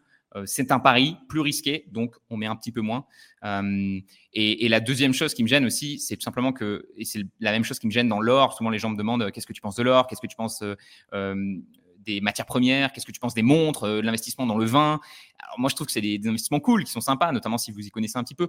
Mais le souci, c'est que ce sont des choses qui ne créent pas de la valeur en elles-mêmes. C'est-à-dire que, par exemple, Enzo, combien, à ton avis, vaut une carte Pokémon Dracofeu? Oui, oui, oui, à part la spéculation autour de la carte, ça bah, apporte rien à personne. Elle vaut, ce que les gens, elle vaut ce que les gens sont prêts à payer, uniquement. C'est-à-dire que la carte ne génère pas de valeur en elle-même. Et c'est là la différence avec un bien immobilier ou une action, c'est que même si demain, personne, c'est-à-dire tous les investisseurs disent je veux pas Apple, eh ben Apple continue de faire des profits et de générer de, l'argent. Donc Apple a une valeur, tu vois, juste parce que l'entreprise génère déjà des profits. et grâce à cette génération de valeur, on peut, on a un fondamental, on peut se baser, on peut se dire, voilà, Apple ne pourra pas se vendre à moins de deux fois ses profits. C'est impossible. Parce que si Apple se vend moins de deux fois ses profits, ben, il y aura des gens qui vont l'acheter parce qu'ils vont se dire attends, ça veut dire que j'achète Apple, euh, au bout de deux ans, j'ai récupéré tout mon investissement, en plus l'entreprise va me verser des dividendes. Enfin, tu vois, il y, a, une sorte de, plafond, de, barrière limite aux entreprises. Et moi, je trouve ça intéressant. Et c'est pour ça que on peut investir de manière. Euh, j'arrive à investir beaucoup plus de capital dans les entreprises parce que je me dis, voilà, euh, à moins que les profits disparaissent, euh, cette entreprise a de la valeur de manière intrinsèque et pas juste extrinsèque. C'est-à-dire que même si d'autres investisseurs à un moment se disent, bon, bah, cette action n'est pas intéressante, moi, je regarde l'entreprise et je vois qu'elle continue de faire des profits, donc elle m'intéresse. Bon, dans tous les cas, il y a, quelque chose de très de très Warren Buffett euh, derrière euh, tout ça, euh, l'investisseur le plus riche du monde. ça reste effectivement. je veux dire, marche. Tu, le dis souvent toi-même, il faut copier ce qui fonctionne. Et je veux dire, si vous souhaitez vous enrichir, qu'est-ce que vous allez voir? Bah, Tout simplement les gens qui se sont le plus enrichis sur cette planète. Hmm. Et je vais. attends, on va taper Top Net Worth. Individuals. voilà, Forbes billionnaire. Et euh, vous allez voir, ce sont tous, tous des propriétaires euh, d'entreprises. Euh, et donc, c'est pas des gens qui sont enrichis grâce aux crypto, c'est pas des gens qui sont enrichis grâce à l'immobilier, Jeff Bezos, donc euh, vous pouvez investir avec lui, c'est Amazon.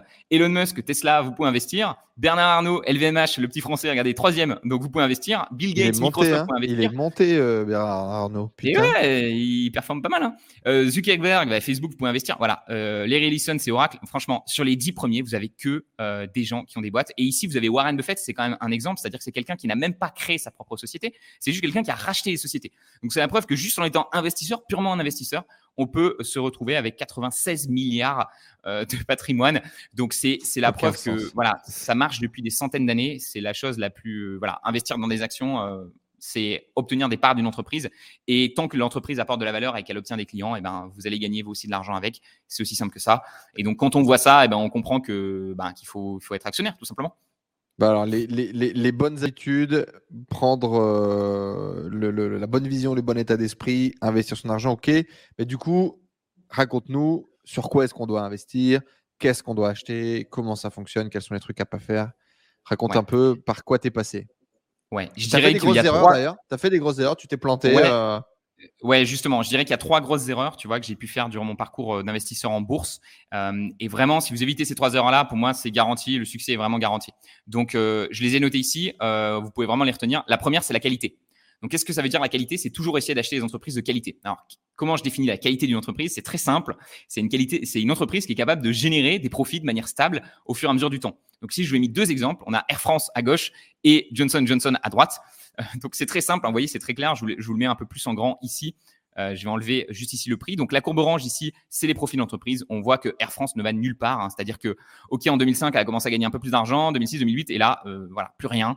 Euh, donc on voit que peut-être l'entreprise va se retrouver à faire un peu de profit en 2023, euh, mais on voit qu'on a des énormes trous euh, où en fait l'entreprise tout simplement était négative. Hein. On, voit ici en fait l'EPS, donc c'est tout simplement les profits par les actions, et donc on voit que Air France est à moins 6,29 en 2010, moins 2,99 en 2011.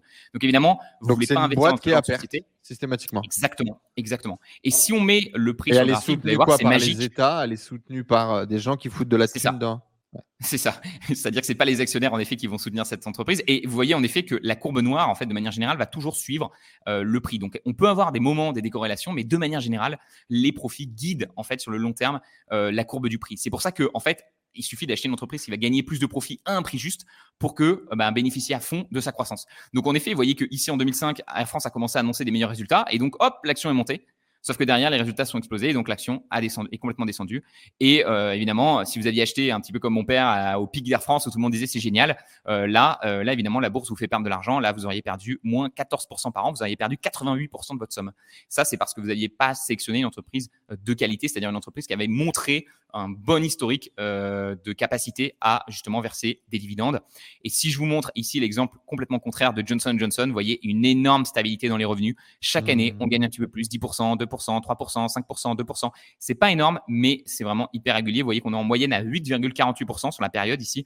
Euh, d'augmentation des profits. Et donc, quand on a ce genre d'entreprise, ok, c'est un premier bon signe. Évidemment, c'est pas le seul critère que je regarde, mais vraiment, c'est pour moi le plus important. Si vous souhaitez acheter une entreprise et que gagner de l'argent avec, et eh bien tout simplement, il faut qu'elle fasse des profits et qu'elle en fasse de plus en plus, puisque elle va vous verser une partie. Vous voyez, je vais mettre juste ici la courbe du dividende. Vous voyez que ce qui est au-dessus, c'est ce que l'entreprise va garder pour elle. Donc toute la partie verte, c'est les profits. Ce qui est en dessous de cette courbe, c'est ce qu'elle va vous verser en dividende. Et donc on voit que Johnson Johnson, par exemple, en 2019, euh, a versé 43% de ses dividendes. Donc en fait, cette partie-là, elle a, été versée en dividende et celle-ci, elle l'a gardée pour continuer évidemment de se Donc à, ses actionnaires, quoi. Elle envoie tous ces argent-là à ses actionnaires. Exactement, exactement. Et si vous voyez ici, on va en performance et qu'on regarde justement combien on aurait gagné avec, euh, avec, euh, avec Johnson Johnson si on avait investi 10 000 dollars. Vous voyez qu'on aurait gagné 8 000 dollars de dividendes, on aurait fait 30 000 dollars de gains, ce qui faisait environ 5,5%. Donc en, en, tout, on aurait gagné environ 6,8% en investissant dans l'action. Donc 6,8%, on est un peu en dessous des 10%. Et pourquoi on est un peu en dessous des 10% Parce qu'on a, parce que vous voyez que là, on considère qu'on a acheté l'action au tout début. Et vous voyez, ben, le souci, et ça va m'emmener justement au point 2. Donc premier point, je vous l'ai dit, vraiment une entreprise de qualité, mais il faut toujours essayer de la payer à un prix qui fait sens. Et ici, vous voyez qu'en 2001, vous étiez quand même à 27 fois les profits de Johnson Johnson. Donc ça veut dire que c'est un petit peu comme si vous rachetiez un e-commerce. Euh, le gars vous dit, euh, je fais euh, 10 000 euros de bénéfices par an. Et ben 27 fois 10 000, c'est-à-dire que vous lui achetez 270 000 quoi. Ça fait un peu cher. Ça fait un peu cher le, site. Hein. Ça fait un peu cher le site. Alors en effet, euh, bon, c'est une boîte euh, qui est grosse, etc. Mais voilà, vous voyez, de manière générale, en fait, euh, on était bien au-dessus de ce multiple de 15. On va en parler, mais généralement, un, bon multiple en bourse, un multiple de 15. Et donc en effet, si vous aviez acheté Johnson Johnson en 2001, bah, malheureusement, jusqu'en 2011, vous voyez, vous auriez presque pas gagné d'argent. Alors vous en aurez gagné un peu, vous auriez fait 3% par an grâce aux notamment, qui a continué d'être versé. Mais vous voyez, vous n'aurez pas gagné d'argent parce que vous aviez acheté trop cher, c'est-à-dire euh, un prix qui était euh, un multiple des bénéfices qui était trop élevé. Et donc on voit que l'entreprise a continué de faire de la croissance sur cette période, mais que finalement, vu que son multiple s'est abaissé, on est passé donc ici d'un multiple d'environ 30 à un multiple euh, juste ici de 12 eh bien, euh, du coup, on perd de l'argent. Donc, c'est aussi simple que ça. Le meilleur moyen, le meilleur moment de l'acheter, c'était là, quoi. C'était euh, à 12 et Exactement. Si vous aviez acheté un petit peu comme Warren Buffett le fait quand l'action était un multiple beaucoup plus intéressant, de, 12, de 13. Alors, on va pas faire le gars, euh, voilà, on va pas faire genre, vous l'avez acheté ici, évidemment. On peut, peut pas timer le marché, on peut pas savoir exactement. Mais juste, si vous l'avez acheté même un peu haut, voilà, par exemple à 13 ici, eh ben, on regarde aujourd'hui, voilà, vous avez fait les fameux 10% par an. Euh, donc voilà, simplement en achetant une entreprise de qualité à un prix juste et en la gardant sur le long terme. Évidemment, à nouveau. D'accord, donc il faut quand même faire attention au prix d'achat, pas acheter n'importe quand. Euh. Exactement. Donc je l'ai dit, la première, c'est la qualité et la deuxième, évidemment, c'est le prix juste. Et là-dessus, euh, j'ai un exemple qui est incroyable. pour moi, c'est le meilleur exemple de, du problème de justement des bulles. ici, vous avez Cisco, qui est une entreprise informatique qui a vraiment buzzé, tu vois, pendant la pendant la, la, dot-com bubble, donc pendant le, la bulle internet des années 2000. Et regardez-moi ça quand je mets le prix sur le graphique. Donc déjà, première ah chose que vous devez constater, c'est qu'évidemment, l'entreprise a, eu une performance incroyable. Donc c'est-à-dire que les gens qui disaient, comme aujourd'hui les gens qui disent le Bitcoin va cartonner, Cisco, les gens qui disaient Cisco va cartonner, ils avaient raison. Ils avaient raison. L'entreprise a fait 8,77% de croissance par an. Donc c'est excellent. Euh, vous voyez, on a quelques années de baisse, notamment en 2008, mais globalement, on a des profits qui ont explosé, d'accord? Mais le problème, c'est que si vous payez ces profits, donc très bonne boîte, très bonne boîte. Le problème, c'est combien elle se vendait en 2000 Attention, va bien, 132 fois ses profits. Donc, hmm. on était à 132 fois ses profits. Et il y a quand même des investisseurs qui ont dit non, mais ça vaut le coup parce que c'est une entreprise du futur. Et euh, pour moi, c'est un peu ce qui ça, ça peut être aussi, par exemple, un peu ce qu'on voit en ce moment en mode Tesla qui se vend à des prix de ouf. Exactement. Et, le prix serait peut-être trop décorrélé de la réalité? Le prix est trop décorrélé de la réalité. Alors après, on peut jamais savoir. C'est-à-dire qu'on peut se dire, ouais, Tesla aujourd'hui, ça se vend 200 fois ses profits, mais si ça se trouve, l'entreprise va faire un carton énorme. Le problème, c'est qu'on prend un risque, c'est-à-dire qu'on n'a pas de sécurité. S'il se passe le moindre chose qui n'était pas censé se passer comme prévu, on peut se retrouver mmh. à perdre de l'argent. Et même dans le cas de Cisco, c'est un très bon exemple. Vous voyez que l'action, si vous l'aviez acheté en 2000 au pic, vous l'auriez payé 68 dollars. L'action aujourd'hui vaut 55 dollars. C'est-à-dire que 20 ans plus tard, vous n'auriez pas récupéré votre investissement, vous auriez perdu de l'argent. 20 ans. Hein. Pendant ce temps-là, le SP500 a fait une performance incroyable. Donc, mmh. c'est il faut bien comprendre. Et simplement, vous auriez attendu un petit peu, vous auriez, alors peut-être pas en 2008, allez, on va dire juste ici, en 2010, à un prix voilà qui était, qui faisait sens même. Allez, on va être sympa, on va se mettre un petit peu au-dessus. Euh, voilà, Cisco, vous dites, allez, je vais l'acheter un petit peu au-dessus. Alors, juste ici, euh, vous auriez quand même de nouveau fait 8% par an, même si vous l'aviez acheté un petit peu cher, voilà, à environ. Euh, donc il faut respecter quoi ces règles de, de multiplicateur de, de, bénéfices et il faut connaître un peu ça, quoi. Exactement. C'est simple en fait, c'est-à-dire que demain, euh, en fait, c'est vraiment du, du, du, bon sens. C'est-à-dire que si par exemple, demain, Enzo, je te dis, j'ai une maison, voilà, c'est une super maison, voilà, il y a trois chambres, elle est au bord de la mer et elle coûte 50 millions d'euros.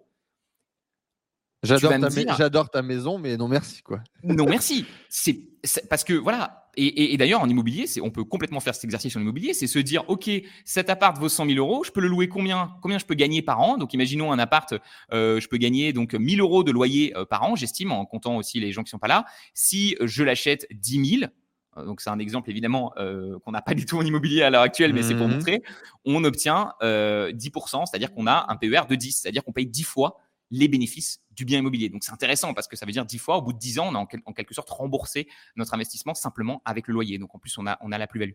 Et donc c'est exactement pareil en bourse. On va regarder les profits de l'entreprise on va essayer de payer un prix qui fait sens, c'est-à-dire pas un prix complètement délirant. Et euh, ici, tu vois, je t'ai mis euh, des petits exemples. Simplement, ce qu'on va faire, en fait, la seule chose qu'on va, on va changer un petit peu en fonction des entreprises, c'est qu'évidemment, plus les entreprises prévoient de faire de la croissance, c'est-à-dire si euh, vous rachetez un e-commerce par exemple à quelqu'un, mais que vous voyez que c'est une, une niche qui marche très fort et vous pensez que vous pouvez augmenter euh, évidemment ces profits-là de 15% tous les ans euh, pendant, pendant plusieurs années, évidemment, vous allez être prêt à payer euh, les profits plus chers. Et donc là, vous voyez un exemple qui est notamment été établi par Warren Buffett et, Benjamin Graham, qui était un petit peu son mentor. Benjamin Graham disait qu'une entreprise, une grosse entreprise qui ne fait plus euh, de croissance, hein, donc il y a juste des profits stables, elle vaudrait un PER de 7, donc on paierait 7 fois ses profits annuels. Euh, voilà, c'est un ordre d'idée, donc évidemment, vous ne paierez pas toujours ce prix-là, mais globalement, c'est vraiment quelque chose que je regarde souvent et j'essaye souvent de payer un prix qui fait sens. Donc une entreprise qui fait par exemple 15% de croissance annuelle, je vais essayer de la payer à un multiple de 17,5. Et vous voyez, c'est assez facile, c'est-à-dire que je peux aller, par exemple, Ici sur Cisco, euh, je vois que Cisco a fait en moyenne 8% par an de croissance. Je peux regarder ici assez facilement que les analystes prévoient 5% de croissance future. Donc, je peux me dire, allez, euh, Cisco, on va dire entre 5 et 8. Allez, on va dire par exemple 13. Allez, on va dire 13, un PER de 13. Donc, simplement, euh, je vais me placer ici sur Cisco. Je vais ici venir mettre mon PER, par exemple, de 13. Donc, vous voyez, ça va me tracer une ligne un peu en dessous, euh, voilà, une ligne rose un peu en dessous de la courbe orange. Et donc, je peux voir qu'aujourd'hui, le prix, euh, voilà, bah, il était intéressant pendant la Covid, euh, il était intéressant encore un peu là, mais on voit qu'ici, on est quand même beaucoup trop monté. Et donc, c'est pas forcément un bon moment pour acheter Cisco. Et donc, l'idée, c'est de garder tes graphes et le jour où le prix descend, poum, t'achètes. Ou tu, tu, tu te dis, je vais acheter ça, quoi. Exactement. Donc ensuite, l'idée, c'est d'aller ici dans, on peut calculer ici par exemple dans forecasting, on peut placer nos estimates, donc environ combien l'entreprise va faire. Donc moi, j'ai tout un système comme ça pour établir les bons chiffres des entreprises et aller chercher les plus qualitatives. Et on peut tracer notre courbe et voir à peu près combien on peut espérer gagner. Et évidemment, l'idée, c'est d'avoir ce que euh, tous les investisseurs appellent la marge de sécurité, c'est-à-dire que le prix soit tellement faible par rapport au profit que même si tout ne se passe pas correctement, c'est-à-dire que parce qu'en bien sûr on n'est pas garanti que cette entreprise fasse du profit, mais vous comprenez bien quand vous achetez Cisco, c'est la, bonne affaire quoi, c'est faire la bonne affaire en immobilier quoi. Exactement, quand vous achetez Cisco 11 fois les profits, bon, euh, vous savez que Cisco va quand même euh, rester une entreprise stable et faire pas mal de croissance. Donc globalement, en faisant une bonne affaire, en achetant pas cher, euh, vous êtes très bien. Vous n'avez pas besoin de faire tout le temps des bonnes affaires. Il y, a un an ou deux, l'action Renault ou l'action Volkswagen, je sais plus, était descendue de ouf. Il y avait eu un énorme scandale. Et en gros, c'était ça, c'était que oui, euh, tu peux acheter là. Dans tous les cas, euh, Renault descendra jamais plus bas ou un truc comme ça. Ou c'était tellement ben, loin euh, des fondamentaux. Il y avait eu une grosse opération, je crois, non? Ben, c'est comme ça, ça me dit rien. après Renault, moi, le problème, c'est le point 1, je pense, c'est la qualité. Je ne sais pas si on l'aura sur Face Graph parce qu'on n'a pas des fois toutes les entreprises françaises, mais il y a beaucoup d'entreprises françaises malheureusement. c'est PSA, je crois, qui, mmh. n'ont pas des profits très stables. Voilà, tu vois, Renault, on est nouveau sur Air France c'est dégueulasse. Euh, donc moi, j'investis pas dans ça parce que même regardez les dividendes, c'est-à-dire qu'un coup vous êtes payé en dividende, puis tout à coup le dividende est baissé. Vous pouvez d'ailleurs aller voir, on peut voir le dividende. Euh, ah oui, c'est incroyable quand même la, santé du graphe d'une boîte à l'autre. Hein. Oh putain. Voilà. Voilà, donc euh, et, d'un coup d'œil, vous pouvez voir grâce à grâce à cet outil par exemple, vous pouvez voir d'un seul coup d'œil qu'est-ce qui va, qu'est-ce qui va pas, et on voit que regarde, c'est exactement pareil. Les profits chutent, l'action chute, les profits remontent, les profits remontent. Ah, Renault, ça va être génial. Hop, les profits chutent. Bon, évidemment, là, c'est moins remonté parce qu'il y a quand même des investisseurs qui ont dû se dire, à mon avis, vu ce qu'ils nous ont fait en 2007, ça, va être pareil, ça va pas être incroyable. Et donc là, on est vraiment sur des secteurs très cycliques, euh, l'automobile, et euh, où il n'y a pas vraiment d'avantage compétitif. Donc moi, c'est très important d'aller chercher des boîtes qui, justement, ont un avantage compétitif, c'est-à-dire qui arrivent à générer euh, de manière très stable des profits. Et je vous rassure, même si toutes les boîtes ne font pas partie de, ce club-là, il y en a. Malheureusement, en France, il y a beaucoup d'entreprises comme ça, un peu zombies, qui sont très cycliques et font des, des profits une année sur deux, mais il y a aussi plein d'excellentes boîtes qu'on peut aller trouver, notamment beaucoup aux US. Euh, donc, euh, donc c'est ça que je fais un petit peu, c'est que je vais chercher. Tu majoritairement aux États-Unis, toi, ouais. Ouais, j'investis majoritairement aux États-Unis parce que je trouve que c'est globalement sur, d'ailleurs en historique, c'est euh, le marché qui a le mieux performé. Hmm. sur, sur les 100 dernières années. et quand on compare, voilà, même des trackers, donc le CAC 40, les 500, l'Eurostock 500, etc. Euh, globalement, c'est un pays, en fait, je pense que c'est fondamentalement. Alors, il y en a certains qui argumentent en disant oui, ben là, pour l'instant, ils ont gagné, mais peut-être que plus tard, etc. Moi, je pense que fondamentalement, ce qui fait la puissance des États-Unis, peut-être aujourd'hui un petit peu la Chine aussi en train d'attraper, mais c'est vraiment cette mentalité d'entrepreneur euh, qu'on n'a pas forcément en France euh, où en France, il y a beaucoup de jeux politiques au niveau des entreprises qui font que euh, bah, le jour où elles font trop de profits, euh, on leur dit stop. Euh, les dividendes, par exemple, ont été coupés pour des raisons politiques. il y a pas mal d'entreprises qui ont dû couper leurs leur dividendes purement pour des raisons politiques en France à cause de la Covid. Ça s'est pas du tout passé aux États-Unis. Hmm. Donc voilà, de manière générale, je vais pas investir qu'aux États-Unis. Plus stable, quoi, plus, plus rassurant, quoi. C'est ça. De manière générale, ce hmm. qu'il faut savoir, en fait, c'est que les États-Unis, c'est environ 60% de la capitalisation boursière mondiale de toutes les actions. Donc, c'est à peu hmm. près ce que je vais avoir sur mon portefeuille. Je vais avoir 60, 70, 80% des États-Unis et le 20% dans les restes du monde. Donc, euh, voilà, de la Suisse, euh, euh, de la Chine. voilà, ouais, moi, je me suis fait un kiff à acheter un petit peu la Chine parce que du coup, bah, dans l'e-commerce, etc., euh, ça a du sens aussi. Et alors, vous vous doutez bien euh, que je ne fais pas euh, mes petits graphes comme ça et que je m'amuse pas à aller chercher des informations. Bah déjà, je n'ai pas la passion, j'ai pas le temps. Moi, ce qui m'intéresse, c'est créer ces revenus passifs, c'est créer cette stabilité financière, c'est de voir l'évolution de mon patrimoine, mais bien évidemment pas d'aller étudier et puis d'aller regarder en 2007 ce qu'ils ont fait, tout ça. Et donc, du coup, c'est là où, effectivement, je me suis mis à, à travailler avec Roman qui a mis, en plus d'avoir mis euh, sa méthode, sa vision et de la partager euh, à travers sa chaîne YouTube, bien évidemment, mais également à travers euh, une formation en ligne, c'est tout simplement comme un tipster. il vous donne les informations, il vous envoie le tutoriel et moi, bêtement, j'ouvre mes deux écrans, la vidéo, le, la vidéo, le site de l'autre côté et je réplique exactement ce que Roman euh, m'a dit euh, de faire. Euh, du coup, raconte-nous un petit peu cet accompagnement et comment ça fonctionne. Ouais, ce que, ce que je voulais juste, tu vois, terminer Enzo, parce que du coup, j'en ai fait que deux. Donc, on a dit la qualité, on a dit le prix juste. Donc, voilà, acheter des entreprises qui augmentent leurs profits, les acheter à un prix qui fait sens. Et enfin, la dernière chose qu'il faut faire bien attention, c'est de garder ces entreprises sur le long terme je me suis gardé ce petit tableau d'entreprise que j'ai vendu. Euh, tu vois, c'est la mort complète. C'est-à-dire que là, par exemple, vous avez euh, Oracle que j'ai vendu, j'ai fait 2% de profit. Aujourd'hui, je la vendrai, je ferai 76% de profit. Donc, j'ai perdu 9000 euh, dollars.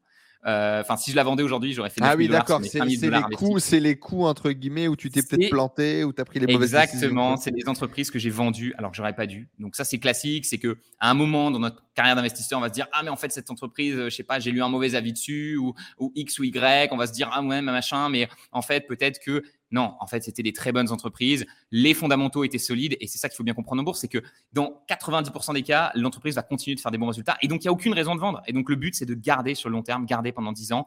Et même si euh, voilà l'entreprise perd à un moment parce que euh, X ou Y, il faut la garder sur le long terme et c'est comme ça que euh, vous obtiendrez des bonnes performances. Et moi, je me garde un petit peu ça en souvenir. Tu vois, toutes les entreprises que j'ai vendues un peu bêtement, que j'aurais pas dû vendre. Voilà, Disney aujourd'hui, mes 5000 dollars, il vaudrait 8000 plus les dividendes, etc. donc, donc voilà, je me garde ça en mémoire et désormais, c'est, vous voyez, je l'ai mis juste ici je traque même le nombre de jours qui se sont écoulés depuis que j'ai acheté l'action. Euh, ici, euh, le but, c'est d'atteindre les 10 ans. Vous voyez que j'ai fait 32% euh, pour l'instant des 10 ans avec Kimberly Clark que j'ai acheté en 2018. Donc, vous voyez que c'est une mmh. action qui m'a fait 30% de performance. Donc, c'est n'est pas forcément énorme, mais on est quand même à 9% par an. C'est pas mal du tout.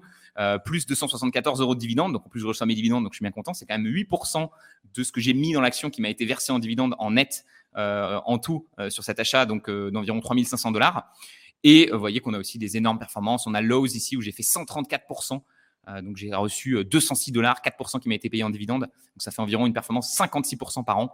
Euh, UPS, pareil, 45% par an. Donc en plus d'avoir des entreprises qui font 10% par an, en allant sélectionner vraiment les entreprises les moins chères, vous pouvez faire des performances bien meilleures que ces fameux 10%. Oui, et puis sans avoir investi dans des trucs à cogner au bataillon, quoi. Je veux dire, UPS, c'est énorme. C'est ça. Hein. UPS, c'est énorme. Et, et, vous voyez que ici, bah, ici, on a des entreprises voilà, qui ont fait un peu moins bien que le marché, 8-9% par an. Mais ici, on a fait 56, ici, on a fait 24. Donc voilà, en allant chercher quelques actions on peut prendre des paris euh, qui, sont, euh, qui sont vraiment très intéressants. Et ce que, euh, ce que je voulais montrer, tu vois, par rapport au SP500, globalement, c'est ce que je disais. Hein. si vous deviez investir, vous voulez vraiment pas vous prendre la tête et investir dans quelque chose de simple, vous pouvez acheter le tracker SP500 des 500 plus grandes entreprises américaines. Vous voyez la performance ici des 500 plus grandes entreprises américaines. Donc, c'est hyper intéressant. Vous voyez que ici, on a eu la fameuse dot-com bubble, donc on a les profits qui ont perdu quand même 31%.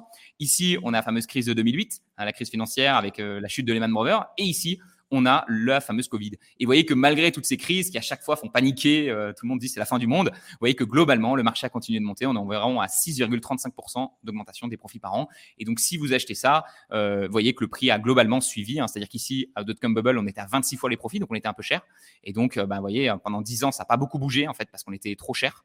Ensuite, on a eu l'écroulement en 2008 et là, c'était très très intéressant d'acheter le SP500 parce qu'on était à un PER de 10. Euh, donc c'était très intéressant. Hein, comme voilà, on est à 5 points en dessous euh, de ce qu'il fallait. Pendant toute cette période-là, c'était aussi très intéressant d'acheter le SP500.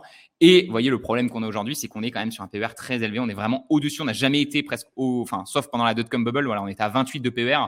Aujourd'hui, on est à 23 de PER. Donc on est quand même euh, très élevé. Et la dernière fois que le SP500 a été aussi élevé, malheureusement, il y a eu 10 ans où il s'est pas passé grand-chose. Quoi. Voilà, sur 10 ans, là, tu vois, 4% de gains, euh, ce qui n'est pas énorme, sachant qu'en plus, si on prend en compte voilà, la crise de 2008, c'est même peut-être un peu moins que ça, 2,5%. Tu vois. Donc, à nouveau, positionner son achat de manière intelligente, même quand on achète des trackers, pour moi, c'est intéressant. Et je trouve qu'il y a trop de gens, malheureusement, qui achètent des trackers sans réfléchir en se disant, euh, euh, voilà, j'achète des trackers, j'achète les grandes entreprises. Moi, je pense que ça va marcher, quoi. Mais là, en ce moment, le prix serait trop cher pour toi. Moi, c'est ça qui m'a fait prendre la décision aussi, parce que comme je voulais un truc un peu bon, automatique, que j'ai rien à faire, que je clique-clique et je m'en occupe pas, le tracker et l'SP500 est pour moi une bonne solution. Et quand j'ai vu cette explication-là que tu donnes avec oui, c'est sûr, et la bourse gagne, donc tu vas gagner, mais attention, si tu l'achètes en ce moment, le multiplicateur est trop élevé.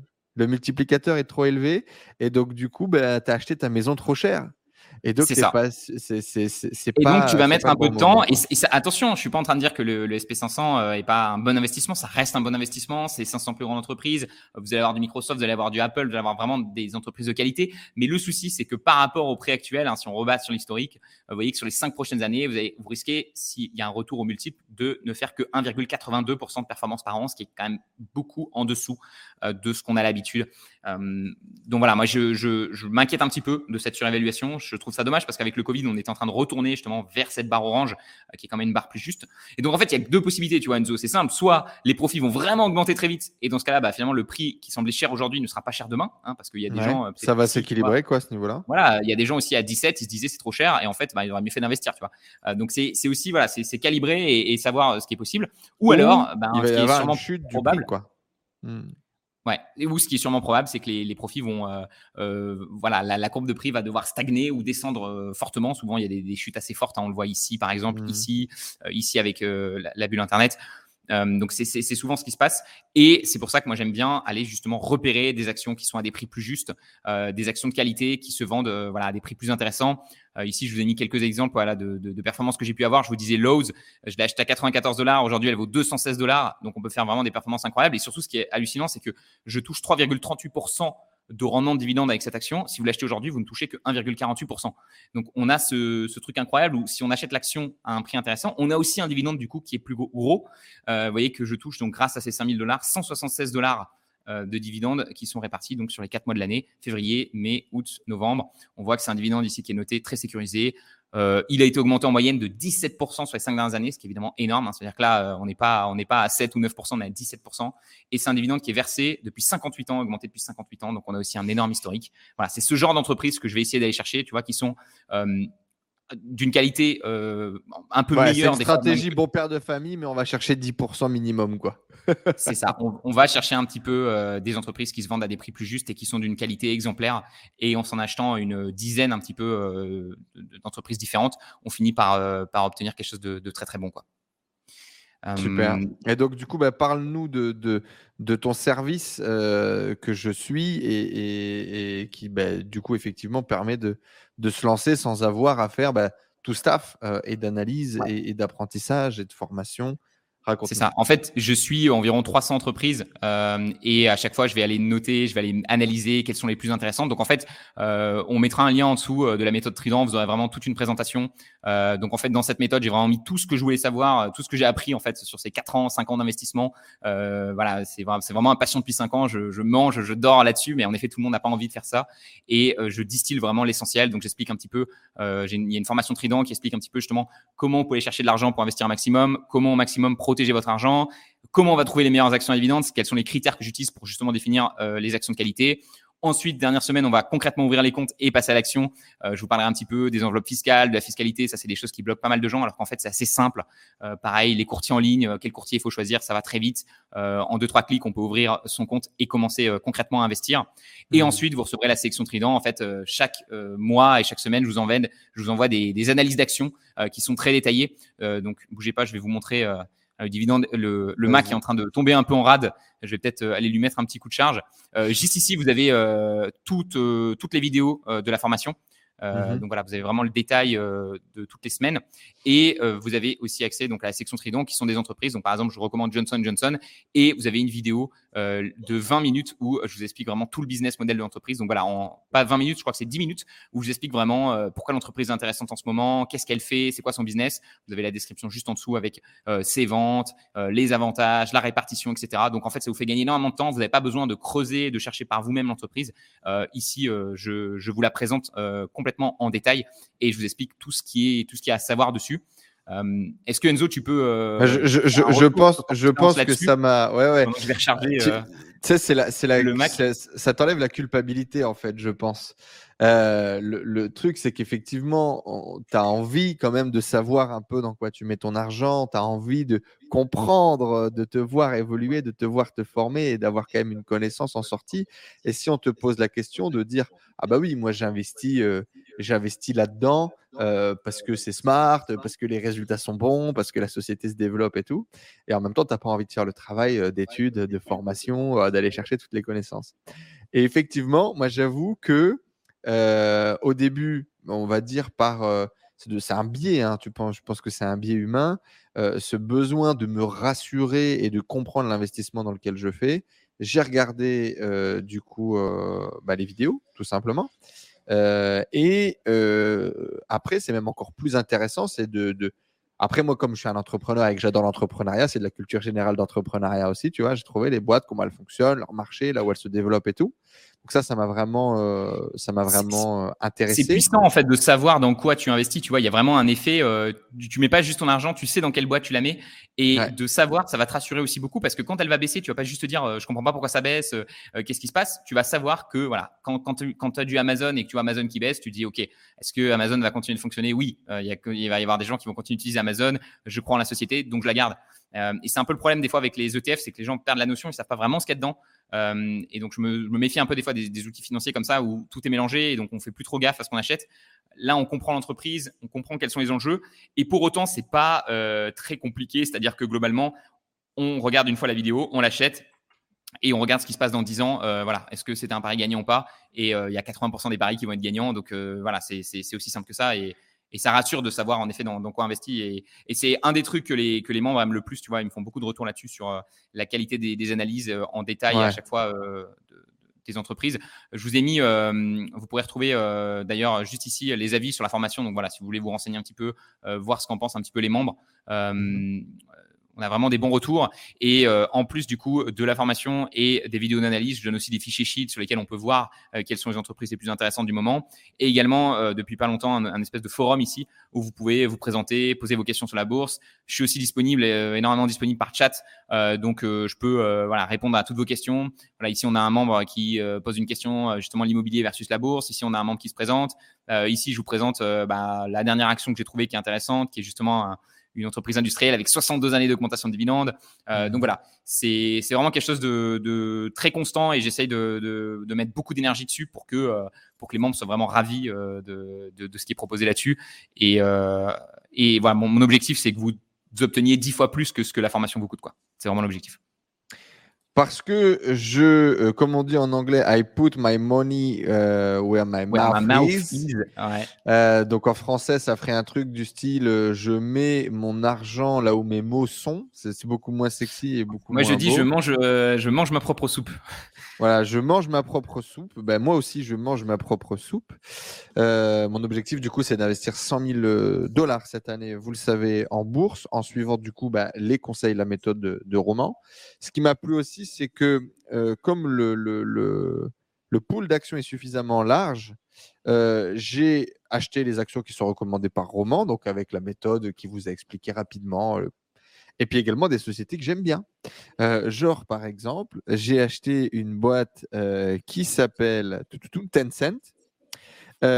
qui, si vous avez joué au dernier jeu, on dirait LOL version Pokémon, là, vous regardez en bas dans les crédits, c'est écrit Tencent. Euh, et, c'est super cool aussi, tu vois, de pouvoir consommer des boîtes dans lesquelles tu achètes des actions. Et, c'est top, tu vois. Moi, je suis un putain d'abonné Amazon Prime. Euh, je crois en Amazon, tu vois. Je crois en Alibaba. Je vois que tu as du, as du Netflix aussi. Euh, Alors, Netflix, c'est pas toi qui l'as recommandé, c'est mon petit, c'est mon petit perso. ah ouais, ok. Non, mais c'est bien, tu vois. Il faut aussi, il faut aussi savoir se faire plaisir. Et en effet, je pense que c'est important de, de, voilà. Moi, mon but, c'est aussi de faire découvrir des sociétés euh, qui sont pas forcément connues et toutes les sociétés sont pas forcément tournées vers les consommateurs. Donc, tu peux pas investir que dans des sociétés que tu consommes parce qu'il y a des sociétés qui s'adressent aux, professionnels. Mais mais quand même, il y a plein euh, d'entreprises qu'on peut connaître et ça, et ça nous rassure. On sait que voilà, on met son argent là-dedans, on sait que voilà, ça va pas disparaître. Si on est en plus consommateur, je pense qu'on a vraiment un avantage. On voit en fait euh, la puissance de l'entreprise chaque jour qui passe. Euh, donc moi je dis toujours, faut pas trop être biaisé parce que c'est comme un peu, tu sais, c'est comme un peu. Après, non, il faut pas, tomber, faut, tomber, faut pas tomber amoureux, mais justement voilà. trouver le croisement. Moi, c'est ça. En fait, grosso modo, moi c'est très simple. Je suis, enfin, je, je m'éduque pas. Donc l'idée c'est je ne réfléchis pas je copie ce que toi tu fais. Mon seul écart, ça a été Netflix euh, parce que, euh, allez, petit, petit tips, petit tips et tout. En gros, Netflix est, genre a pris euh, une espèce de, creux ou de cuve ou je sais pas quoi. Et, et visiblement, c'est pareil. moi, je crois pour le coup en la version long terme. J'aurais aimé le faire sur un autre compte, mais comme j'avais pas d'autre compte, bon bah je l'ai mis là. Donc effectivement, c'est dans le même portefeuille, mais c'est le, le, seul impair que j'ai fait. Sinon, c'est que des boîtes. si tu veux, parce que tu peux créer plusieurs comptes sur Interactive Broker et donc tu peux séparer les stratégies si tu veux. Ah, bah c'est cool. Comme ça, effectivement, ça permet de, de, diviser. Comme ça, tu peux t'amuser. Euh, tu peux avoir justement un portefeuille un peu plus solide, enfin un peu plus euh, valeur sûre, et puis un portefeuille un peu plus spéculatif où tu, où tu vas chercher. Après, moi, pour le coup, ma spéculation, je vais la chercher dans, dans, dans les cryptos. On aura l'occasion peut-être d'en reparler plus tard. Mais du coup, là, là c'était vraiment copier, méthode roman, dividende. Bon, pas assez de dividendes à mon goût. Je crois que les entreprises que j'ai choisies doivent être les seules qui donne pas beaucoup, beaucoup de, dividendes. Du coup, dis-nous, critique-moi, qu'est-ce que tu penses de mon implémentation de ta méthode et de ce que j'ai acheté? Bah écoute, ça me semble, ça me semble pas mal du tout. C'est des actions que j'ai analysées en détail et que je trouve très bien. Et je vois que tu as réparti euh, le capital en fonction de, différents niveaux. Tu vois, tu n'as pas, pas forcément mis le, même montant. Moi, je recommande de mettre des munitions et donc de mettre un petit peu plus dans les actions sur lesquelles tu crois un peu plus. Donc, de mm, mm. biaiser le, le, portefeuille vers soit celles qui sont le, le, plus en réduction en ce moment ou celles qui ont la meilleure qualité estimée. Donc là, j'ai aussi pas mal de critères sur la qualité, mais je donne une note. De, Alors oui, pour le coup, c'est pas moi qui ai choisi, hein, les amis. Hein. C'est pas moi qui ai choisi. Roman a un système très simple. En gros, si les boîtes elles sont en vert, euh, c'est euh, x3, je crois. x3 le nombre d'étoiles que Roman va donner en termes de notes. Et donc, en gros, euh, voilà, une cartouche, vous définissez le, la montant, l'unité de votre cartouche. donc, moi, pour le coup, c'est 1000 dollars par cartouche. Et si du coup la société est en vert sur le tableau récap que Roman nous donne, hein, bien évidemment, ne cherchez pas du vert sur mon tableau. Donc si la société est en vert et par exemple qu'elle a trois étoiles, c'est le bon moment, c'est le bon timing pour acheter. Tu peux dépenser jusqu'à 9 cartouches sur cette société. Bah, typiquement, c'est ce que j'ai fait sur Amazon, par exemple. Ouais, ouais. Typiquement, c'est euh, c'est ça. C'est qu'essayer de, de mettre un peu plus d'argent sur euh, celles qui sont un peu mieux notées.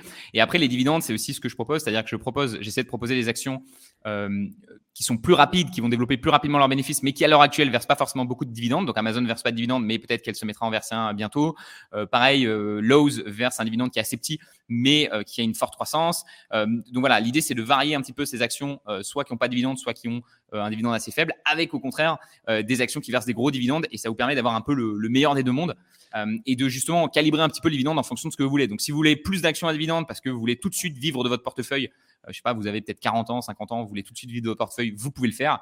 Et au contraire, si vous souhaitez euh, voilà, vraiment avoir maxi croissance et vraiment plutôt viser sur le long terme et faire beaucoup mieux que le marché, eh ben, je conseille plutôt des actions rapides, quoi, du type, euh, voilà, comme, comme ce que tu as là, Amazon, Malibu, vraiment excellent. Quoi.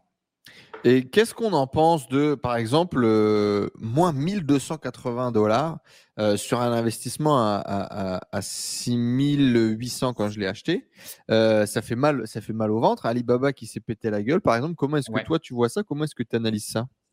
Écoute, moi, alors Baba, il y a un cas un peu particulier. C'est bien que tu me poses la question parce que c'est une, action justement qui a beaucoup chuté et c'est bah, pas pour la seule qui a fait une grosse variation. Ah non, on a Lowe's qui nous a payé plus 700 aussi.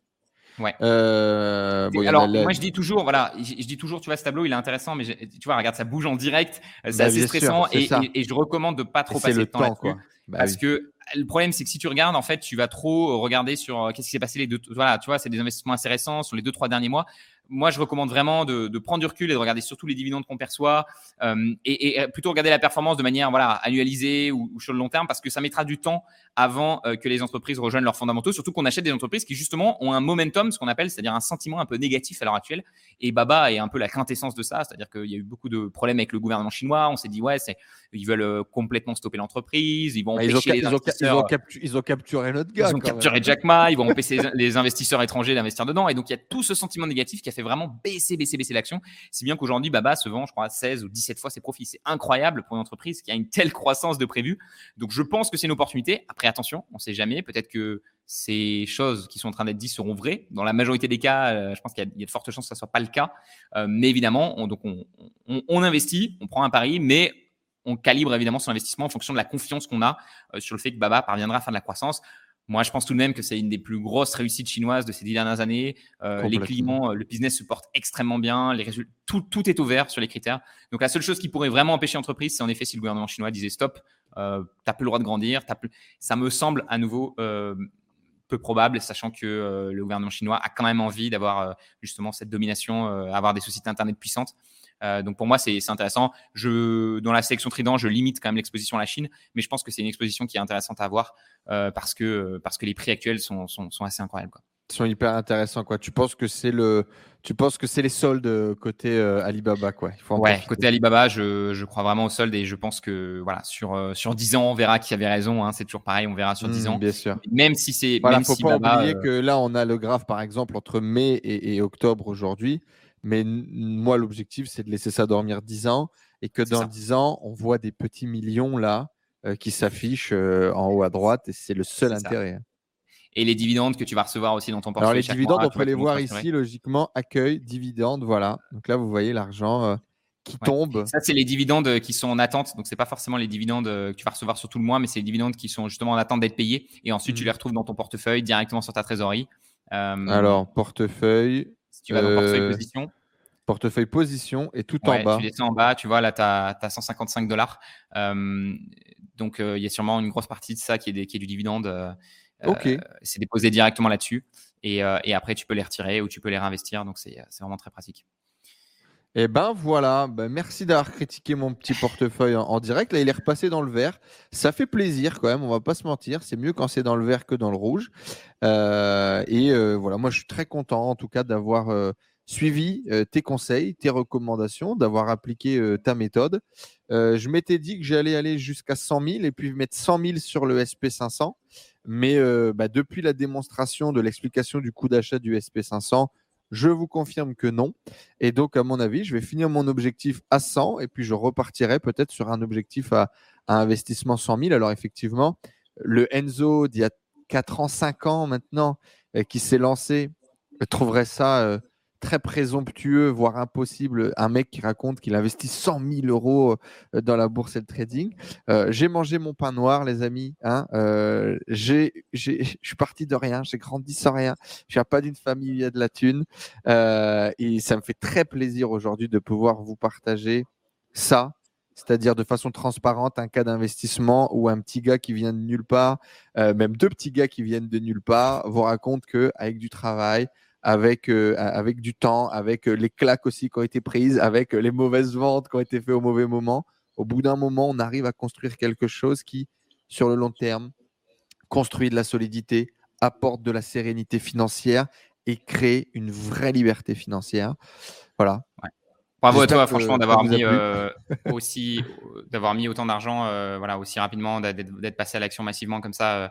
c'est, je pense que tu, voilà, le, Enzo de, dans 10 ans, euh, je pense, remerciera beaucoup le Enzo d'aujourd'hui. Tu vois, c'est, ça qui veut dire. C'est effectivement euh, ce volume, euh, ce volume d'action. C'est, c'est ce truc que j'aime beaucoup d'un point de vue dev perso, d'un point de vue business. C'est quelle est l'action que tu peux mettre en place aujourd'hui que, que, ton futur toi te remerciera, que, que, ton futur toi te dira Putain, bien joué. Quoi. Ça, c'était smart, ça. Et donc, euh, voilà, c'est euh, la séance de sport, c'est euh, dans tes relations humaines parfois. Est-ce que si là, maintenant, tout de suite, je l'insulte de grosse connasse, est-ce que mon futur moi sera content de, de, cette action? C'est ça, et c'est beaucoup, j'en parle beaucoup dans la semaine 2, tu vois, de la formation justement sur la gestion des émotions. un bon investisseur, c'est quelqu'un qui est capable justement de gérer ses émotions et de pas se laisser influencer justement par les émotions négatives à un moment, un jour ou l'autre. C'est pas d'ailleurs, c'est pas si, c'est quand tu auras une prochaine crise. Euh, il y aura la une dans les journaux, tout le monde dira c'est la fin du capitalisme, toutes les boîtes vont s'écrouler. Euh, et en effet, peut-être que certaines boîtes vont perdre des profits, un petit peu comme ce qui s'est passé avec la Covid. Mais voilà, de manière générale, euh, l'économie continuera de, bien se porter. Et c'est là qu'il faut être fort mentalement et de pas justement de vendre ses actions à ce moment-là. Au contraire, en racheter. Et malheureusement, ce qu'on constate sur, c'est pour ça que les, je, vous disais que les investisseurs moyens ont une espérance de gain positive, mais assez faible, de 3%. Mmh. C'est principalement pour ça. C'est parce qu'ils achètent quand tout le monde achète et ils vendent quand tout le monde vend. Donc là, en ce moment, c'est l'euphorie parce que ça monte et puis parce qu'il y a crypto, il y a plein de trucs, tout le monde achète. Et moi, je dis rendez-vous dans 2-3 ans. À mon avis, euh, là, ça sera tout le monde tirera à la tête et c'est là qu'il faudra avoir du cash et investir. C'est là qu'on fait vraiment les, les, les meilleurs. C'est là qu'on se fera plaisir et qu'on récupérera et qu'on achètera au meilleur moment. Les amis, si vous voulez prendre une habitude qui va changer votre vie, vous apporter la sérénité et vous rendre riche sur le long terme, le lien est dans la description juste en dessous. C'est simple. C'est simple. C'est pas facile, mais c'est simple. Il vous suffit de prendre un petit peu d'argent tous les mois, de le placer, de suivre les bons conseils de romans, de comprendre cette philosophie, cet état d'esprit d'investisseur qui s'enrichit un petit peu plus tous les jours pour transformer votre vie. Le lien est juste en dessous. Bien évidemment, euh, c'est avec grand plaisir qu'on vous retrouvera euh, dans euh, la formation. Merci Roman d'être venu. Précise, Enzo, je précise juste avant de, terminer qu'il y a une garantie aussi, évidemment, satisfait remboursé de 60 jours, je crois. Donc moi voilà, je veux que des clients ultra satisfaits à nouveau, 10 fois plus de valeur que le prix de la formation. Donc, si vous avez le moins de soucis, euh, voilà, je suis dispo par chat pour vous aider, etc. Et si la formation vous convainc pas, pour euh, peu importe la raison, que finalement vous décidez que vous préférez investir dans les cryptos euh, ou autre chose, ou dans un tracker, etc. Il y a, vraiment pas de souci. moi, le but c'est d'avoir vraiment des, clients satisfaits. Donc, voilà, vous avez aucun risque à, tester la formation, et ça sera avec grand plaisir de vous accueillir dans, dans la famille Trident. Allez, eh bien, les amis, rendez-vous euh, du coup dans la méthode Trident. Le lien est juste en dessous. Merci à toi, Roman, euh, d'être venu prendre du temps avec nous, de nous partager euh, tes erreurs, tes succès et, les gros shifts qui ont changé bah, ta santé financière et ta santé mentale aussi. Et au plaisir de te retrouver sur une interview beaucoup plus en profondeur sur ton parcours dans le business. Ça sera avec grand plaisir. Merci Enzo. Et euh, j'espère que les gens ont apprécié la vidéo. Je pense qu'on a partagé beaucoup de choses en une heure et demie. Euh, et, euh, j'espère qu'ils bah, pourront en tirer des choses intéressantes. Et, j'espère que ça pourra créer certains déclics, comme ça a été le cas pour nous. Tu vois, on, l'a eu. Et je pense qu'on l'a eu presque un peu tard. Et on se dit, tu vois, on se dit, ah, si, si, si Enzo ou Roman de, de 20 ans pouvaient entendre ce message et, et, que ça fasse une différence, ça, serait, ça serait très cool. 100%. 100%. Merci à toi, Roman. Merci à vous, les amis. laissez un like, abonnez-vous, laissez des commentaires, bien évidemment. Et surtout, euh, inscrivez-vous à la méthode Trident si vous voulez prendre des habitudes qui changent votre santé financière. Ciao tout le monde. À bientôt. Ciao, ciao.